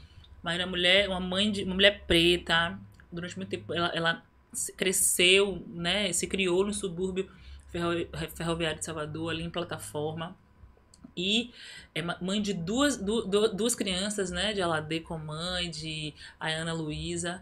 E, e, e já passou por algumas situações na vida mesmo, assim, sabe? Que a gente não tem noção, enfim, também Sim. nem tem que saber mesmo Uhum. E, e ver como ela hoje é essa potência mesmo e uma dessas pessoas pretas que mais importantes que a gente tem no país. E saber inclusive da generosidade de Maíra assim né? Eu sou um- exemplo vivo disso. Eu fui produtora de Maíra durante muito tempo. E quando ela entendeu que as coisas estavam acontecendo pra mim assim ela foi muito muito generosa sabe? E, e talvez alguém pense assim ah mas isso é o correto, mas não é, nem, não não, é. é o que sempre acontece. Sim. É o que deveria acontecer, mas não é o que sempre acontece. Maíra, assim, a gente foi entendendo que ela, ela me deixou voar mesmo, assim, não ficou naquela de, ai, não tem que ficar, tem que ficar- trabalhar só comigo, não sei o quê, nananã. Do jeito dela, resenhando, dizendo, ah, agora vai a famosa. Eu tenho que arranjar uma val pra mim ou pra ela, não sei o quê. E a gente, obviamente, a gente conversou mesmo e chegamos ali entendendo que não dava mais pra gente estar trabalhando juntas, mas a gente não deixa de ser amiga, assim, Legal. sabe? E é massa, assim, ela me liga pra contar as coisas, e aí eu ligo, ela tá lá no set, aí ela me conta os fuxicos do povo, porque às vezes é você, né? E aí isso é muito legal, assim, sabe? Ver, assim, cada vez que ela me conta o que ela, uma coisa que ela vai fazer, o que eu vejo, porque às vezes também não dá tempo, porque a correria é grande, então às vezes Sim. eu vejo na internet, eu ligo pra ela e falo, mulher, você não me disse que tá fazendo isso com ela, ela, não tô conseguindo, eu tô saindo pra gravar cedo e tal, não sei o quê. E assim, muito, eu fico tão feliz, tão feliz, como se fosse eu, assim, Sim. sabe? E é engraçado, assim, no primeiro dia que eu fiz o meu quadro no Band de Mulher, eu liguei pra Maíra, a Maíra tava chorando. Oh, que legal. E assim, assim, véi, é, é, é, é essa emoção, assim, que é isso que, voltando ao que eu falei, não, é- não adianta, a gente não quer ser preto único, Sim. sabe? Não adianta é, é, é, ser só Maíra, ou ser só eu, ou ser só Rita, ou ser só Lázaro, ou ser só Thaís. A gente quer chegar de bonde, Sim. entendeu? E é isso, assim, esse meu trabalho com Maíra Azevedo, é, ela foi me comunicando isso, assim, a importância. Se eu já tinha isso muito forte, como eu falei, que foi uma coisa que eu aprendi dentro do terreiro de candomblé, Maíra me confirmou na vida, Sim. sabe, assim, como é importante estar junto e como a gente era cúmplice mesmo, assim, trabalhando juntos. Era muito, muito é, é, é, confort- reconfortante estar trabalhando com ela, porque era essa, essa relação mesmo de troca e, e, e, e poder agora, e, e poder é, é, vivenciar mesmo esse lugar de, de, de partilha e de, e de generosidade, sabe? Sim. Assim, e, é- eu acho que é sobre isso, assim, Ah, sabe? eu fico. Eu acho muito massa. Espero daqui uns dias conhecer Maíra. Tem pessoas assim que a gente admira muito. né? Sim. É óbvio que a gente é baseado naquilo que a gente vê, né? Mas diante de tantas coisas que as pessoas vão comentando, é muito difícil que a pessoa seja distante daquilo Sim. que está ali, né? Sim, E ela transparece muito isso. Ela é muito autêntica. Sim, E pessoas autênticas são. É bom de se conviver, né? com certeza. É bom de se conviver. Me diga, Val, como é que você chegou na TV? Diga, como foi essa trajetória? Então, é... Pamela me convidou pra fazer, pra trabalhar como pauteira do Boi de Mulher. E aí, ela tava querendo dar uma repaginada no, no programa e tal, e aí é, eu entrei meio com essa proposta de trazer Sim. umas pautas mais é, é, leves também, não só também, mas assim, era essa a proposta dela pro programa, né? O Boi de Mulher é um programa que fala de coisas super atuais, de questões muito importantes, obviamente, que não ia deixar de falar, mas também pensar em pautas que fossem mais. não é nem só leves. É porque qualquer palavra que eu uso aqui, eu diverto, já era. leve também já era, mas também era muito. Tinha pautas mais Sim. densas, assim, assuntos mais, né, assim. Mas enfim, era trazer também um outro olhar, porque às vezes a equipe já tava ali e aí esse olhar já tá mais é, é, viciado, então eu acho que ela dá essa dinamizada, Sim. eu acho que essa é a palavra. E aí ela me levou pra ser pauteira, e aí eu participava das reuniões de pauta e tal. E aí, numa reunião de pauta, vamos fazer um quadro. né? Caiu no meu nome, vamos fazer um quadro de, de, de babados, não de fofoca também. babados na internet. Vamos, vamos, vamos. Eu pensando no nome, é, é Tatai, é, é, é, de, de ser meu nome eu adorei, todo mundo gostou, vamos nessa. Aí começou assim, né? O primeiro como pauteira, depois pro, pro quadro, eu comecei a fazer de casa primeiro, né? A gente tava no período mais agressivo da pandemia, Sim. então tava todo mundo fazendo via Eu Skype e eu comecei a fazer via Skype. E aí depois eu comecei. Aí eu fui tirar as férias de Joy, que é a editora. E aí. Eu, eu falei assim: ah, já tô aqui, eu vou ter que fazer daqui. Eu não vou voltar Sim. pra casa, eu vou pegar um celular e, e entrar no lugar. Eu vou Sim. fazer daqui, vamos fazer daqui. Aí comecei a fazer de lá. Eu acho que eu só tinha ido lá uma vez, fazer de lá, assim, antes, antes eu tinha ido como entrevistado. Sim. Mas é, pra fazer. Eu acho que o quadro. Não lembro se eu fiz o quadro de lá alguma vez. E aí. E aí foi. E aí, desde então, eu estou fazendo sempre de lá. E, e, e, e com. E aí ela foi tirar férias. E aí começou-se o processo, né? Vamos tirar férias, vamos fazer o piloto. Grava o piloto pra você entender como é e tal, não sei o que. Foi horrível meu primeiro piloto. Meu primeiro piloto foi horrível, eu tava morrendo de vergonha, morrendo de medo. Não era nem vergonha, era medo, assim. Eu não sabia, não sabia, né, velho? Sim. Não sabia fazer, gente. Eu lembro que eu saí de lá, eu mandei uma mensagem pra Pamela. Pam, muito obrigada pela oportunidade e tal, não sei o quê. Mas eu acho que não, eu não vou, não vou poder tirar suas férias. Ela fez, tá bom, o medo, ele é muito importante. Ela mandou um texto muito bonitinho Sim. assim. O medo ele é muito importante. Óbvio pra você não. não é importante pra, enfim, uma mola propulsora ali pra Uhum. você. Mas você não pode deixar ele te, te tomar. Então, vou- vamos fazer assim. Eu vou desconsiderar tudo. Eu tinha. Era fazer quatro pilotos. Eu tava Sim. no primeiro, faltavam três. Eu vou desconsiderar tudo que você tá falando pra mim agora. Depois que você fizer o último, aí você me fala, velho. E eu chorava. Ah, eu estou. Eu tô viajando. Não é pra mim. Chorava, chorava, chorava, chorava, chorava. E aí, enfim, depois eu consegui fazer, Sim. assim, entendeu? E aí foi massa, assim. Foi um um- um- uma experiência muito. Muito importante pra mim, sabe? Assim, é- é- é, eu fiquei, eu tava nervosa, mas ao mesmo tempo tava segura de mim, Sim. assim.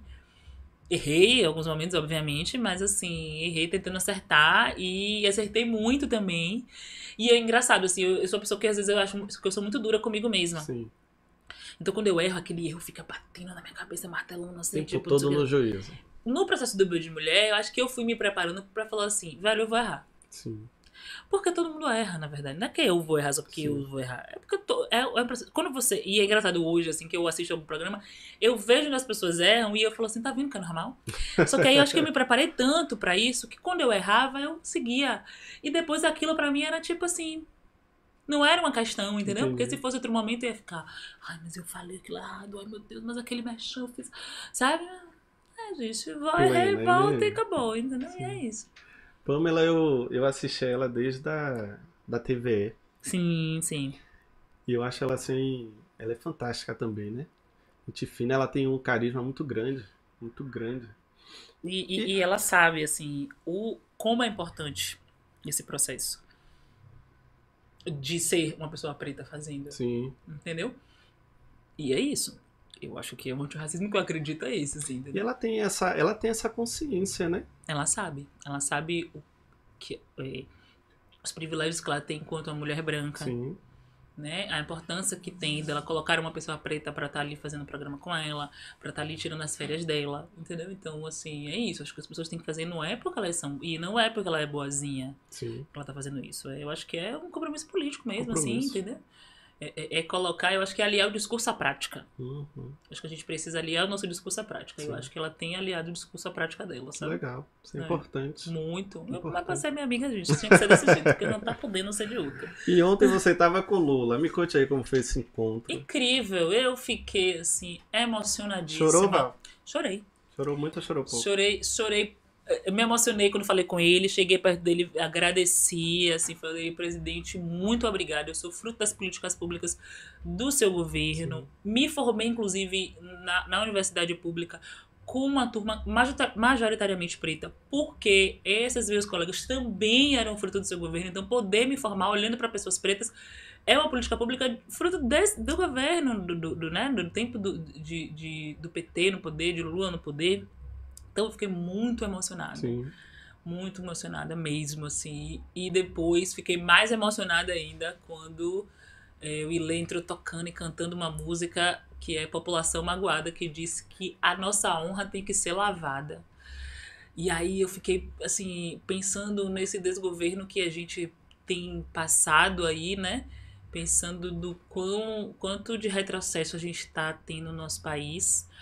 Mas entendendo também que é isso, né, velho? Que a, a gente vai resistir. Né? E que a gente vai resistir, sabe? Assim, a gente vai resistir. A única, a única certeza que eu tenho disso tudo Sim. que a gente tá passando é que a gente vai resistir, que a nossa honra de fato vai ser lavada, assim, sabe? Então é isso, assim. Obviamente, assim, eu não sou uma. É, eu não sou uma pessoa militante cega, sabe? Eu Sim. sei de todos os, os erros e aponto os erros do PT também. É, até porque eu acho que a gente precisa parar de matar pessoas pretas e pessoas pretas continuaram, continuaram morrendo durante os, o período que o PT Sim. estava no poder. Então, obviamente, a gente precisa, é, enfim, falar sobre isso e resolver, mais do que falar, resolver né, essa, essa mortalidade de pessoas pretas. É, mas eu também sei dos avanços que a gente teve durante esse tempo eu sou fruto de diversos avanços. Eu pude sonhar de fato e, e realizar o sonho da menina de 11 anos porque é, a política de cotas era uma realidade. E aí, assim, eu sei que talvez eu, meu pai podia pagar um cursinho para mim, e se eu, eu, eu fiz cursinho, e se não fosse a política de cotas, eu faria cursinho, continua, tipo assim, se eu não tivesse passado quando eu passei, eu Sim. continuaria fazendo cursinho e continua, e enfim, até passar. Sim. Eu sei que eu poderia ter esse processo, né? Mas eu não sei se outras pessoas que nem eu. Que tem uma realidade bastante diferente. Né? É, minha história é muito fora da curva, assim, Sim. né? É, eu nem de longe sou uma pessoa, fui uma pessoa rica, nem de longe. Mas eu sei que meu pai sempre foi um cara muito organizado financeiramente e pôde me proporcionar certas coisas. Sim. Assim, eu, essa coisa, tipo assim, fui pra Disney com 14, 15 anos. É, tipo, sei lá, meu pai é, é, e minha mãe me levam para feira do livro, sabe? Assim, é... outras coisas que eu sei que talvez outros colegas meus de, de sala não poderiam vivenciar, Sim. realidades que eles não poderiam vivenciar. Tipo, andei de avião nova, assim, sabe? E, e antes dessa viagem, inclusive. Mas é isso, assim, a minha história é uma história de, de completa exceção. Sim. Sacou? E aí eu não acho que eu posso definir a população preta através da minha régua. Inclusive, não posso definir também que pessoas pretas têm a mesma consciência racial que eu tive, né? Não, não, é aquilo que eu te falei eu entendia que o meu coleguinha às vezes não ia chegando onde estava chegando, porque a gente não é estimulado a pensar. Sim, você estava inserida em outro contexto. Né? Exatamente, exatamente. Então eu entendo que assim, às vezes as pessoas pretas começam a se reconhecer enquanto pessoas pretas e entender a complexidade de ser uma pessoa preta no contexto de Brasil quando você entra para a universidade, que é quando faz o boom mesmo na sua cabeça, né? Que você faz, meu Deus, Sim. existe um mundo para além dos muros da minha escola, da minha família, e aí você começa. E aí é quando você vê os cabelos indo para cima, né? Sim. E você vê o processo de transição capilar, as pessoas param de alisar o cabelo e tal, e começa a trançar, e começa a deixar black. Então é de fato é de fato um processo, sabe? Sim. Assim, e que às vezes esse processo vai chegar para algumas pessoas com 16, outras para mim que eu não sei se. Eu não precisei passar por um processo porque o processo já me tomou, Sim. desde que eu me entendo por gente. Mas às vezes vai chegar para outras pessoas com 40, velho. É verdade. E tudo bem, entendeu? Sim. Contanto que chegue. E para umas nem chegou. entendeu? E eu também entendo, porque assim, mas às vezes eu queria ser alienado. Pô, às vezes dá vontade de passar sem perceber nada, né? Eu queria. Você sabia que nessa pandemia, essa foi uma das minhas maiores crises, eu falava assim, velho, eu Eu, às vezes, não queria saber tudo que eu sei, não, porque é doloroso para um caralho. Sim. A gente, assim, ter noção mesmo de certas coisas é muito doloroso. Não é um processo, não é um processo legal, sacou? Porque é isso, uma vez que a gente sabe, eu lembro que eu com, eu com uns 16 anos, assim, eu comecei, conversando sobre isso com minha prima esses dias, Catarina. Eu falei, você lembra de uma conversa que a gente teve? Ela, eu lembro dessa história, porque eu lembro que eu virei pra ela e fiz assim, eu fiz... Pô, depois que a gente, a gente sabe de uma coisa, não tem como a gente deixar de saber, né? Aí eu lembro que ela fez... É, meu filho, o processo de conhecimento é esse. Você nunca vai deixar de saber. Você pode até mudar de ideia. Sim. Mas você sempre vai ter aquele conhecimento. Que aí você pode ter falado, ah, mas eu não acho mais isso, eu acho isso agora. Mas voltar e, de, tipo, deixar de saber, acabou, não Impossível. tem. Eu falei. Aí eu lembro que eu, com 16 anos eu fiz. É mesmo? e é desesperador, Sim. velho. Porque é isso, não dá, não dá pra eu chegar. Eu não vou dizer pra você que eu vou chegar num restaurante, não vou pensar. Olhar e falar assim, porra, só tem olho preto aqui. Ah, mas a gente pensa. A gente até É. não fala, mas pensa. Entendeu? E isso é foda. Porque Sim. às vezes eu só queria sentar ali e comer. Entendeu? Sim. E é isso. E é horrível, né? Eu, eu sou. Eu não sou pessimista, mas eu trabalho dentro de uma realidade que eu não, não vejo uma perspectiva de mudança, sabe? Partindo do ponto que nós não temos políticas sociais tão efetivas, né? Eu estava falando com, com o pessoal aqui, na verdade sempre falo, é, o projeto de cotas ele é muito importante, né? ele foi importante, se faz necessário, mas ele precisa já ser atualizado. Né? É, nós precisamos não é apenas colocar o preto dentro da universidade, a gente tem que pegar a base, sabe, e dar uma base top de linha para que a para que a cota ela talvez nem se faça mais necessária. Porque o projeto da lei 10.639 de 2003, ele era que você ia implementar a política de cotas e, em paralelo a isso, você ia melhorar o Sim. ensino da, né, da, da, da escola, ou da, da história, da história afro-brasileira e africana e indígena dentro das escolas. Então, a ideia era essa.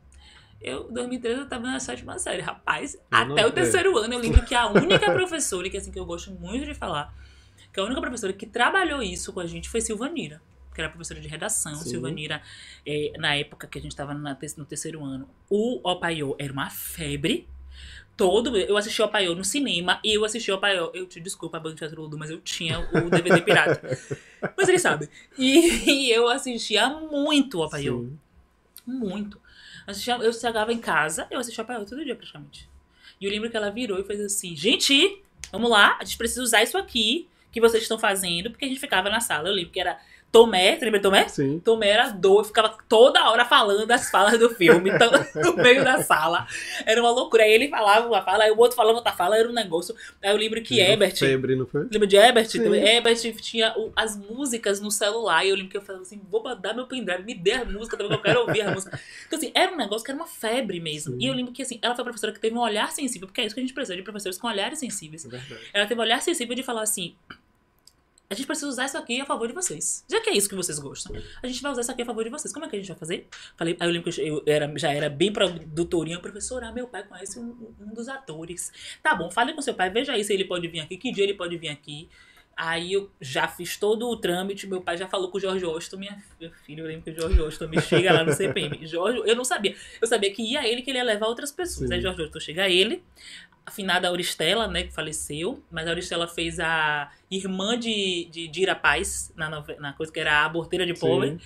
Era Luciana Souza, que fez Dona Joana, ou seja, a mãe dos meninos. Luciana era tipo ícone, né? ícone, né? Luciana Souza. Acho que foram eles três, se eu não me engano, foram eles três. Jorge Washington, Luciana e Auristela. Velho, a turma ficou louca.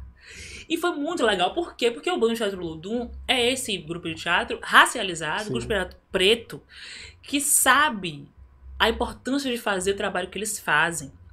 Que trazem o, a- o olhar do, do povo preto, o olhar do- dos autores pretos, do, de- né? enfim, eles já fizeram a montagem de Shakespeare, que foi o sonho, Sonho de uma Noite de Verão. Mas do- a partir do olhar do. Bom Teatro Lodum, que é incrível, Uhum. né? E a Paió é essa, é essa peça também, que é essa construção de que era peça de teatro, né? Virou filme, mas essa construção a partir do olhar de muitos deles também, né? Então, assim, é, acho que, eu acho que o mais incrível de Opaió é a gente, quando a gente se olhava na televisão, a gente se reconhecia no, no visual e também no falar, é. velho. Porque acho que foi a única vez que a Globo conseguiu retratar a Bahia de fato Sim. Né? E o cinema. Não, o cinema não, o cinema tem outras, outras, outras, é, é, é, é, é, outros exemplos. Mas na, na televisão, quando o Apaio virou série, eu, que, eu me, que eu lembre, a única vez que eles conseguiram chegar muito perto, porque aí também tinha outros atores que não eram baianos, né? Que fizeram papéis de soteropolitanos, mas assim, de uma forma geral, era a única vez que a gente conseguia se reconhecer, É pô, pô. E eu acho que foi isso que fez o filme também, fez fazer tanto sucesso. Porque a gente se reconhecia mesmo, assim, tipo, no jeito, de, no jeito, no- entendeu? No, no trejeito, não era só o falar, era o trejeito também, no Sim. jeito que o corpo, né? E aí. E aí, quando eles chegaram lá no, no, no colégio, assim, eu lembro que ainda teve até uma tretinha, não sei se Sil vai lembrar, que os outros professores ficaram retados Sim. porque ela fez, só que eu acho que nem ela sabia que ia ser tão incrível como foi. Porque eu falei assim, professora, eu vou trazer outros atores assim, não sei o Foi um comentário, né? Foi o comentário. Não sei se você chegou a saber na Sim. época. E aí, mas assim, eu fiquei muito feliz que aí eu lembro que ela fez. Ela fez uma prova, que era. Aí ela botou, apaiou pra gente assistir. Gente, eu não sei. apaiou pra gente assistir na sala. Que você lembra que tinha as televisões na Sim. sala, né? Aí ela botou o apaiou pra gente assistir na sala e botou o- aquele filme é, Crush no Limite. Que também traz muito questão racial. E aí ela fez um paralelo entre as duas, entre os dois filmes, assim. E essa prova foi incrível, porque eu acho que é uma prova que todo mundo tirou nota alta. Porque, de fato, era muito próximo. Ela conversou da- a partir da linguagem da gente. Sim. Uma coisa que a gente vê muita gente fazendo hoje, né? Porque eu acho que o ensino ele sempre foi muito distante da gente, É né? É, é- é a forma como os professores falam, a forma de prova, inclusive. É, até os professores de exatas também, assim. É, eu lembro que a gente teve um professor na oitava série, Júlio César, eu nunca vou, esque- vou esquecer. O povo chama ele de Júlio Negão. É. E aí, Júlio, ele era um professor que ele falava a linguagem Sim. dos alunos. Eu lembro que eu Tem aprendi. gente que marca, né? Exatamente, eu, eu aprendi matemática, eu passei em matemática, Sim. eu sou péssima em exatas, mas eu passei em matemática porque o professor era próximo Sim. da gente, velho. Ele falava, ele falava, ele falava que a gente, não sei o quê, mas assim, aí na hora eu falava, pô, meu irmão, peraí, vai calar a boca aí, não sei o quê. Velho, isso é muito próximo, Sim. sacou? Porque às vezes o professor fica ali no alto do, do falatório E bonito. faz questão de estar ali, né? Exatamente, isso Que é pior, distancia, sim. velho. Todos os professores que foram muito próximos da gente, nesse sentido de chegar e, e- e- e entender, assim, como é essa turma. Pronto, vou agir com essa turma porque é isso, entendeu? Sim. Vou falar, vou agir com essa turma desse jeito, desse, desse, desse jeito. Eles se deram muito bem, pô. E a gente, a gente, o rendimento escolar aumentou. Eu lembro que Júlio César terminou o, o, o, o ano letivo dele. Tipo assim, ele deu todos os assuntos dele antes do tempo. Tipo assim, ele conseguiu dar antes do tempo, porque as últimas aulas dele, ele não tinha mais nada pra fazer. Ele botou é, um filme, um filme que era. Foi a partir de uma peça que era. Oh, meu Deus. Be- Eu esqueci agora o nome da peça, mas é uma peça baiana aqui, que era do pessoal do Liceu de Artes e Ofícios da Bahia. Uma peça que ficou super conhecida, e aí eles gravaram, o, o- fizeram tipo um registro da peça, assim. Sim. Fizeram um registro cinematográfico da peça. E aí ele botou pra, pra gente assistir. Legal. Porque ele já tinha terminado, entendeu? Ninguém tava devendo nada, acho que quase ninguém foi pra, pra, pra prova final, pra recuperação. Porque ele era muito bom professor. Não é porque ele passava todo mundo, é porque- é ele era muito bom professor. Tem um professor do CPM que me marca assim também. Silvânia era porque eu, eu vejo com, com mais frequência, Uhum, que também é top, né? uhum. Mas Valverde, eu não sei se você lembra, de história. Era um que tinha aparelho? Na época eu acho que não. Era um moreno grandão. Não vou lembrar. É, ele era sargento na época. Sim. Valverde. Muniz também, Sim, português, né? Sim, Muniz. É porque Muniz não foi meu professor. Não foi professor Mas ele era um cara que me impactava É. muito, muito, porque ele era um cara. é, sendo policial, dava Sim. aula de farda, mas ele era um cara que ouvia a gente. Né? Ele olhava no Sim. olho dos alunos e ouvia a gente. Ele estava como porta-voz da, da Polícia Militar ano Foi? passado, foi. Eu lembro que ele era um cara que escutava, assim, eu falava, pô, sabe, eu gosto desse cara, Sim. velho. Eu gosto muito desse cara. Um professor que me marcou muito foi Valdemar de Física.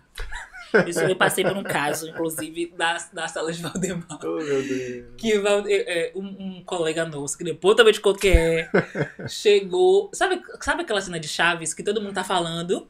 Daqui a pouco abaixa, assim, o to- silêncio. todo mundo fica silêncio, alguém Sim. fala uma merda alto. Aí o menino falou assim: é porque o cabelo duro igual o de Val.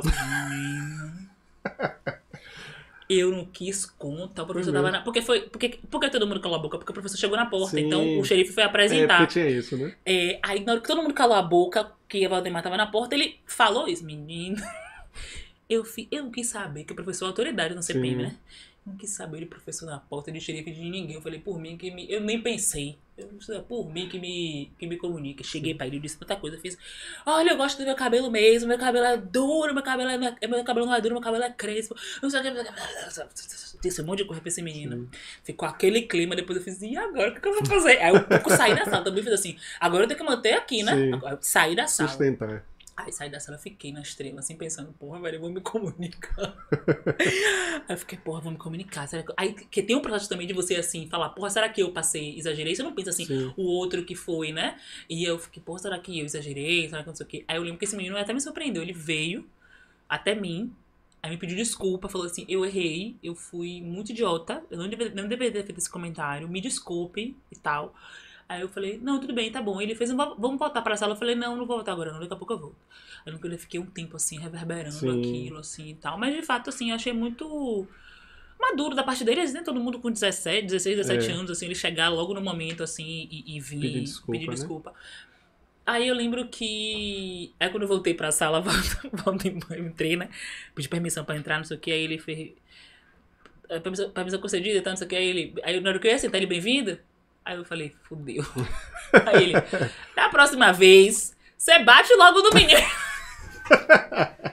Você bate logo no menino, não sei o quê. Mas assim, eu achei muito legal da parte dele, porque assim. Ele. Claro que assim, talvez se hoje, ou se fosse até um professor de humanas, outro professor, usasse isso dentro da sala e tal, pra, né, trabalhasse isso de alguma forma. Mas ele também, como ele viu que, que o menino veio falar comigo, ele acho que entendeu que a gente meio que, né, enfim, se resolveu, Conversou, conversou. Mas ele também, assim, não deixou aquilo se tornar uma questão pra turma, pra ficar, entendeu? No, no burburinho, assim e tal, não sei o quê. Eu acho que depois ele até me perguntou se tava tudo de boa, se ele veio falar comigo mesmo e tal, não sei o quê. E eu achei, achei ok, até porque é aquilo que eu te falei, entendeu? Eu não sei se eu levasse pro corpo de aluno, se É, isso. Provavelmente não. né? Não tem nada, entendeu? Daqui a pouco eu ia até querer me comunicar. ia dizer que eu saí, que isso, que aquilo. E aí é isso, mas é isso. Foi essa criancinha militudinha no CPM. né? Quanto tempo, Val? Quais são os dias que você tá na rádio? Então, na rádio eu tô toda sexta-feira, eu, Camila França, Mir de Santa Rosa, no Umbu na Metrópole, 20 horas, sexta-feira na resenha agridoce. Por que umbu, Val? Por que umbu? Sim. Porque a- é uma fruta que a gente gosta, que hora tá salgada, ou hora tá salgada, hora tá doce, hora tá azeda, entendeu? E a gente Sim. é bem assim, tem hora que a gente tá doce, doce, doce, na matéria que a gente também dá pra... hã? Tascar o pau a gente também faz. Vocês conversam de tudo lá, De né? tudo. A É gente- legal um umbu podcast, eu gosto. A gente já falou de Jeito de Falar da Bahia, que foi o nosso primeiro episódio no passado. A gente já falou de literatura baiana, black money, já falamos de moda, já falamos de masculinidade, já falamos de pagode duas vezes, de pagode baiano, porque é um assunto que não se esgota, que a Sim. gente ama. Já falou, a gente fez uma temporada de verão também, uma, uma mini temporada de verão pra falar da saudade do verão que não Sim. teve, da saudade dos ensaios, da saudade do carnaval e do que fizemos esse verão pandêmico. É isso. Ah, falar de pagode, a gente conversou aqui com o Bob. Ah, eu, eu tô pra ouvir, não ouvi ainda. Velho, mas foi tão. Foi legal. Foi um dos, um dos podcasts mais divertidos que a gente Sim, teve aqui. sim. Porque ele gosta de pagode mesmo. Eu ouço o, o, É. o Pagodelcast. E ele, um sofrimento assim. Porque a gente vê o pagode. Era uma coisa, né? Tinha aquela alegria, Sim. aquele humor. E hoje tá enveredando assim pra uma. O funk mais do Rio de Janeiro, aquele. A patifaria ali mais explícita, Sim, né? Sim, é. E a gente vai se perdendo ali pelo caminho, mas. É, faz parte. Eu acho que, eu acho que tudo vai se modificando Sim. ao longo do, do- da vida mesmo, assim, né? É, é, a bossa nova começou como uma coisa e no final era outra, que depois já virou outra, que deixou de ser bossa nova e aí virou outra coisa. Sim. E é isso, assim, entendeu? Eu acho que isso com o pagode também é muito comum que aconteça, assim, né? E eu acho que a gente só precisa entender se ainda é pagode, se não é. É, justamente. É, né? Enfim, o sertanejo, o sertanejo tem um sertanejo, mas tem um sertanejo universitário, será que esse pagode não é o- chamam de pagofunk É. também, né? Então, de fato, vai se tornando outra coisa, mas eu acho que tem algumas bandas de, de pagode que se mantêm, né? Se a gente pensar aí no Pissirico, Sim. no Harmonia. Que tava aqui ontem fazendo barulho na porta do estúdio. Quem? Márcio Vitor. Foi? Foi. Comeu a jujuba toda e saiu. Pois é, pois é, é isso, assim, eu acho que o movimento, inclusive, que o Pissirico faz, que o Márcio Vitor faz, é muito importante. Ele é um cara que valoriza de onde ele veio também, né? Ele, ele é cria do Gen Velho de Brotas, ele sempre faz ali o arrastão sem ranço Sim. do samba junino, que é um movimento também muito importante para o pagode, né? Pra, para o que se tornou o pagode. Então é isso, né? Eu acho que as mudanças elas vão ocorrer, mas é, é, é, quem faz o pagodão raiz também vai permanecer. Acho que tem espaço para todo mundo. Tomara, viu, Val? Tomara que se mantenha todo mundo aí. Mas tem se mantido, tem se mantido. Acho que tem umas vezes que a gente vê, assim, é óbvio que, tipo, você pensa assim, Léo Santana. Léo Santana faz aquele pagode raiz, mas ele também faz essa coisa Sim. do pagofunk agora, né? Eu acho que o Pizzerico se mantém ali fazendo um pagodão, mas, né, o Harmonia também ali se mantém fazendo. Você gosta do pagofunk? Eu gosto, eu gosto, de, é pouca coisa que eu não gosto. O que, meu problema não é com ritmo, meu problema é com letra. É just... Não, mas É. é. justamente sobre a letra que a gente tava É. falando. Le- letra que deprecia a mulher, principalmente, eu não vou dançar, entendeu? Sim. E assim, eu, e eu essa é a mesma coisa, conhecimento, de leitura. Às vezes eu tava no meio da festa. Sim. De novinha tava no meio da festa, começava a tocar música de que ia bater na mulher, que ia fazer o que acontecer, que a mulher era isso, que a mulher era aquilo. Eu aqui falava, falava assim, essa música eu não danço. Eu não parava essa dançar, eu falava, Sim. essa música eu não vou dançar, não. Por quê? Porque essa música fala isso, isso aqui, isso aqui, isso aqui, vou beber água. E aí eu beber. Você não podia só parar de dançar, Sim. querido. Mas eu tinha que dar meu texto, que eu falava assim, esse é o momento, entendeu? E é isso, eu acho que as pessoas também vão entendendo isso ao longo do tempo, Uhum. assim, né? As pessoas, acho que em algumas pessoas eu conseguia plantar a semente assim, da pessoa fala assim, "Ih, é mesmo. A gente tava falando também sobre a mulher chegar nesse local, né, nesse lugar de poder cantar, de ter sua banda, Uhum, e cantar músicas que têm letras machistas. uhum. Que aí perde o. Perde uma oportunidade, né? Sim. De você estar ali e fazer diferente. Não, é. Mas eu acho também que é um processo para todo mundo. sim, Ninguém sim. nasce pronto, entendeu? Então, de fato, é, tem gente que começou cantando música que depressiona a mulher e depois vai entendendo que não, não era isso, não era Sim. sobre isso, entendeu? E hoje a gente já vê outro tipo de, de, de, de, de conteúdo. né? É. Também acho que a gente também tem que dar o tempo das pessoas, sabe? Assim, a gente não nasceu pronto, não, gente. Mas a gente também tem que levantar uma plaquinha, porque. Não, a tem que dizer, é, tem que chegar pra pessoa e falar assim, ó, queridona, não tá bom não. Entendeu? Ó. Uhum. Mas às vezes eu acho que a gente. Eu, eu tenho um negócio que é assim, ó. Eu gosto muito de dar o feedback pra pessoa pra pessoa. Sim, Se eu tenho acesso, obviamente, né? Se eu não tenho acesso, né? Aí eu realmente vou pelos acessos que dá. Mas se eu conheço alguém que conhece, se eu conheço a pessoa, eu sou mais chegar assim, ó, boy, deixa eu te falar, ah, aquele dia você falou isso, isso e isso, não é legal, né? Sim. Do que explanar isso na internet pra poder se tornar um burburinho, pra Pra se lacrar, tornar. é chato, entendeu? né? Mas assim, não tô dizendo que todo mundo que, que fala, faz comentários na internet tá querendo lacrar, não. Tô falando do que eu f- tento fazer com pessoas que eu tenho acesso. Entendeu? Porque às vezes você pode ver lá um comentário meu num post de alguém questionando determinada coisa, Sim. entendeu? Mas eu acho que é isso. Se a gente tem acesso, vamos, vamos, vamos dar esse feedback pra pessoa, porque às vezes a pessoa tá precisando mesmo, entendeu? Sim. E aí é massa também. E também entender que, assim. é, às vezes a gente vê, tipo, mulheres. Se a mulher tá cantando uma música e ela está falando sobre, sei lá, transar, o corpo dela, não sei o quê, é o corpo dela, ela vai falar sobre o que ela quiser, Sim. entendeu? Mas não dá pra gente ficar também condenando a, a sexualização do corpo da mulher. Condenar a mulher que também, porque às vezes eu quero, você quer ser, sensual. Sim. Isso, quer ser sensual, tá no direito de ser sensual, nega. Vai ser sensual mesmo. Dança com, com a calcinha enfiada na bunda se você quer dançar. Sim. Entendeu? Eu, eu sou parte do ponto que é isso. Você, é, quer dançar, você quer fazer, faça porque você quer, não porque alguém está te obrigando. Sim. Entendeu? Então eu acho que é por aí. Eu acho que as pessoas têm que ter liberdade pra fazer o que elas quiserem. E a gente também tem, que- a gente também tem liberdade pra consumir ou, Ou não. não, sim, com Porque é certeza. isso. Tem música que eu vou olhar e vou falar assim, porra, velho, isso não me, eu não gosto. Mas eu também não vou ficar na internet. Ah, que. Eu acho um saco de falar, que merda, que merda de música, que não sei o que. Até Querido. porque tem gente pra consumir, né? Eita. A nossa questão foi justamente essa de não deixar perder enquanto cultura. Sim. Entende? Enquanto Eu, cultura. eu sou otimista nesse caso e eu não acho que se perde, sinceramente. Ah, Não acho que se perde. Até porque a gente tem que lembrar, assim, velho, o pagode ele salva vidas mesmo no, no podcast. A Sim. gente falou sobre isso. É, é, o pagode ele botou comida na mesa de um monte de, mulher, de, de, de família preta. Sim. Entendeu? Se a gente pensasse em Felipe Scandurras, que hoje já não é mais cantor de pagode, né? Ou não só de pagode, mas foi autor de diversos sucessos, conseguiu botar comida na mesa da mãe dele, da família dele, a partir de música de pagode, velho. Sacou? E aí, assim, eu não sei como é esse processo dele, assim, que, o que é que de fato deu a ele a grana que ele deve ter hoje. Não sei se foi só o pagode, foram Sim. outras coisas. Mas pensar que ele foi um cara que começou no pagode, né? E pensar no próprio Márcio Vitor, no próprio, né? Pensar em Xande, que começou lá na Capelinha e hoje mora em Miami, né? Orlando, não sei, Miami, Orlando, não sei. Mas mora nos Estados Unidos, assim, pensar no tanto de, de, de, de percussionista preto que toca com, né? né, é, com- Que toca com bandas de pagode, que Sim. viajou o mundo, que viajou o Brasil inteiro, sabe? Tem um menino que toca com, com Léo Santana, Luciano Pio, que é percussionista, acho que é um dos diretores musicais, se eu não me engano, lá também, de, de, de, de, de Léo Santana, que foi percussionista do Ilê, começou novinho no Ilê, Legal. e foi tocar com o Parangolé, e depois foi, acompanhou o Léo Santana na carreira solo, tá com ele até hoje, e é um menino que cresceu dali, entendeu? E que a gente sabe que ajudou a botar comida na mesa Sim. da família dele com dinheiro de banda de pagode. Então, assim, não dá também pra gente só pensar no. no, no ai, mas isso é bom, isso é ruim, porque é isso. É o que a gente tava falando, às vezes a gente faz o que dá. Exatamente.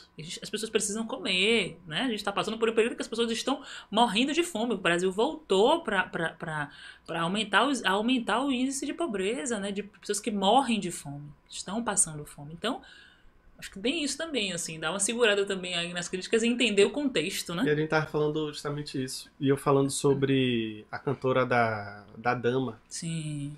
E ela tava dando uma entrevista e ela falou justamente isso.